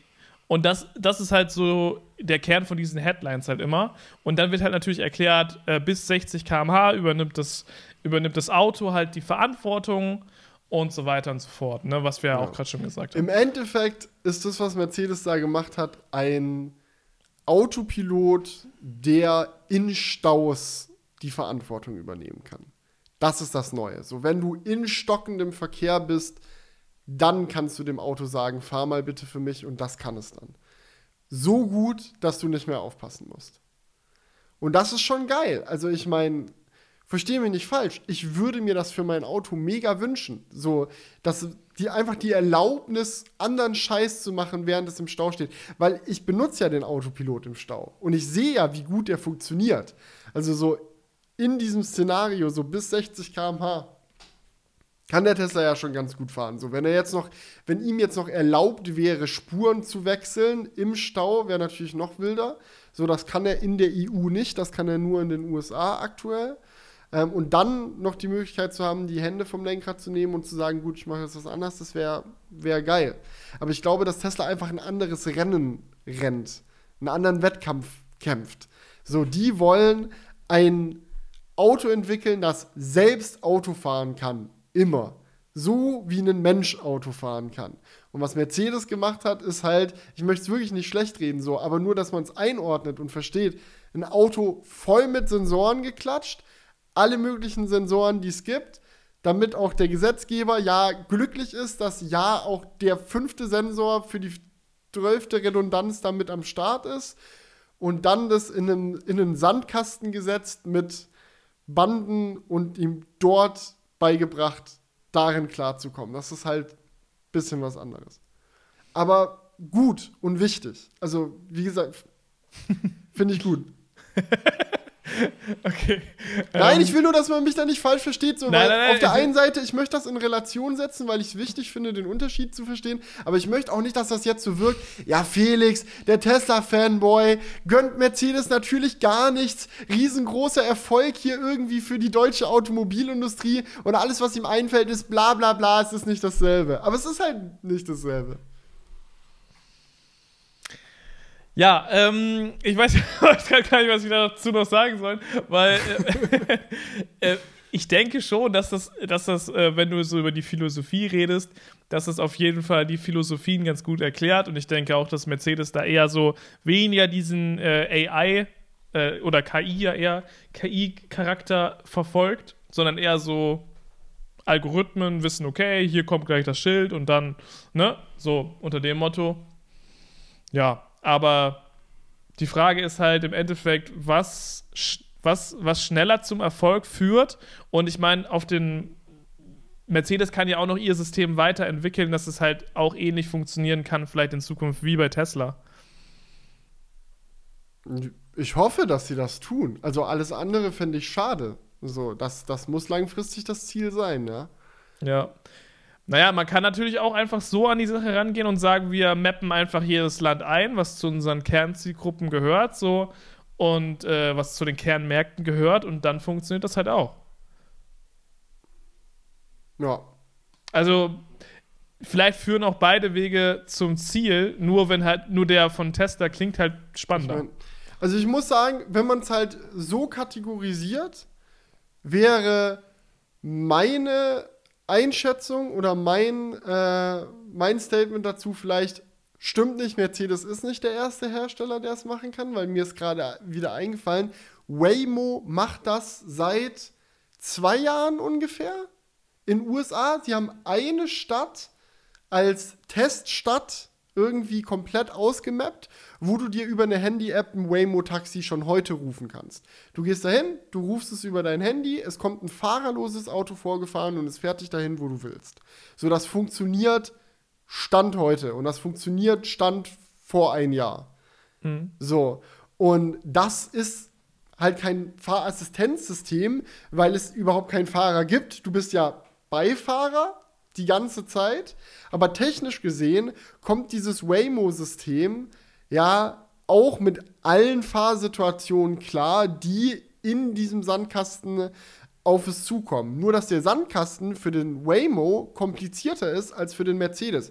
Weil der Mercedes fährt mit dem System, wo wir jetzt gerade drüber reden, auf der Autobahn und eine Autobahn ist halt eine Spur links von mir, eine Spur rechts von mir, vielleicht ich in der Mitte. So um mich herum Autos, die fahren alle in dieselben Richtungen. Gegenverkehr gibt's nicht, Ampeln gibt's nicht, okay, passt. So, große Geschwindigkeitsdifferenzen gibt's auch nicht, weil ist ja nur bis 60 km/h. So, und was Waymo macht, so in der Innenstadt mit Ampeln und Kreuzungen und bloß keine Katze überfahren, die auf einmal über die Straße rennt und so. Das sind halt alles Dinge, die dieses Auto kann und auch schon länger kann, wo ich jetzt keine Ahnung, ich weiß jetzt nicht, ob das, ob das der Punkt ist, wo man sagt, so, ja, okay. Ähm ja. Nee, du hast schon recht. Im Endeffekt ist der Ansatz von Tesla, also wenn er dann aufgeht und man sieht ja jetzt schon an den Autos, so, wenn ich jetzt da meine Pendelstrecke fahre, so, das ist ja eigentlich eine leichte Disziplin für so ein Auto. Wenn das in, auf, auf der Autobahn ist es eher die leichte Disziplin. Das Schwierigere ist ja eher, im Stadtverkehr, auf der Landstraße und so weiter autonom zu fahren. Und ähm, das ist natürlich mit dem System von Tesla dann auch mit drin. So, und da müsste Mercedes jetzt ja nochmal ein Fass aufmachen und nochmal entweder alle, alle, alle Straßen der Welt einmappen oder das ist ja irgendwann so ein riesiger Aufwand, dass wahrscheinlich der Aufwand, ähm, das kompliziertere IT-System zu bauen, dann geringer ist. Und du darfst ist. nicht vergessen, dass sich Straßen ändern. Also Baustellen sind ja auch so ein Ding.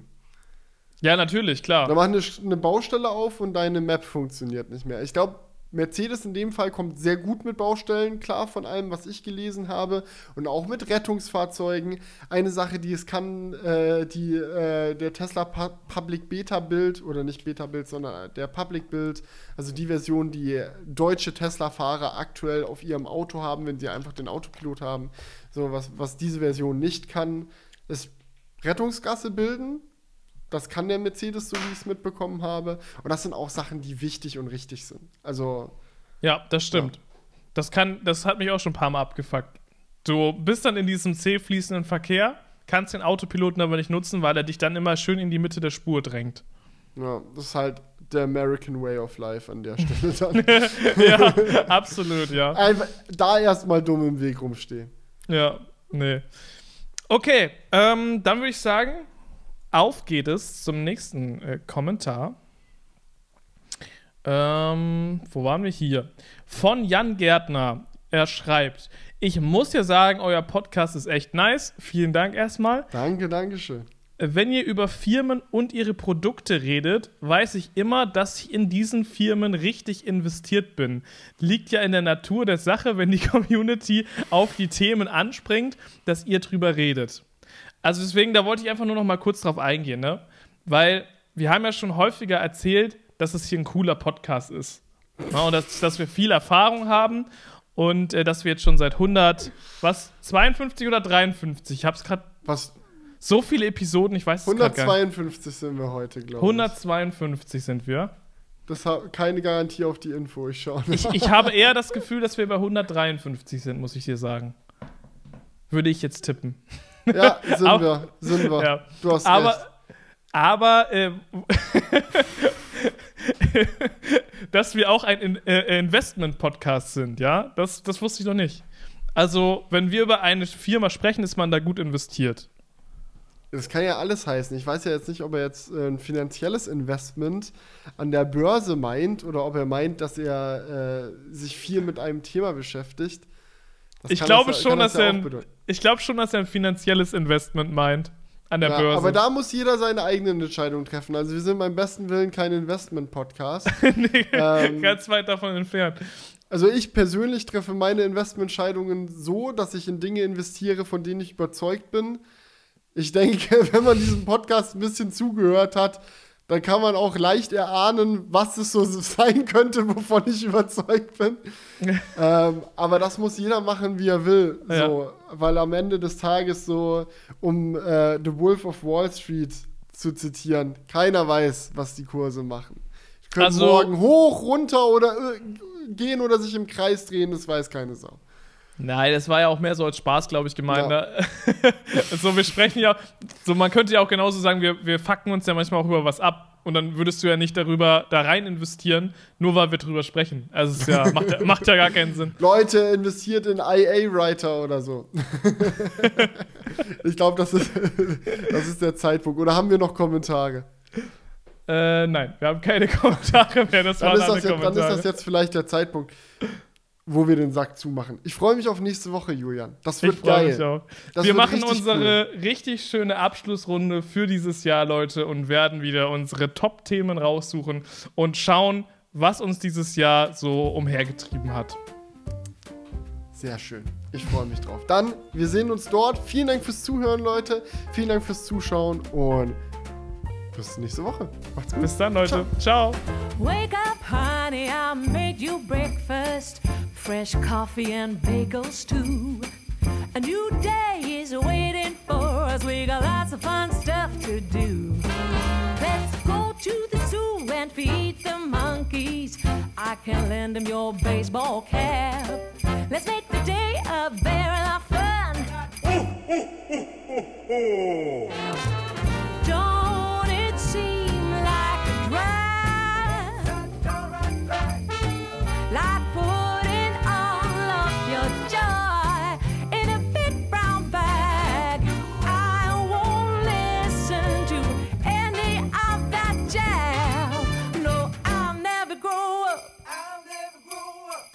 Growing up is just a big fat trap.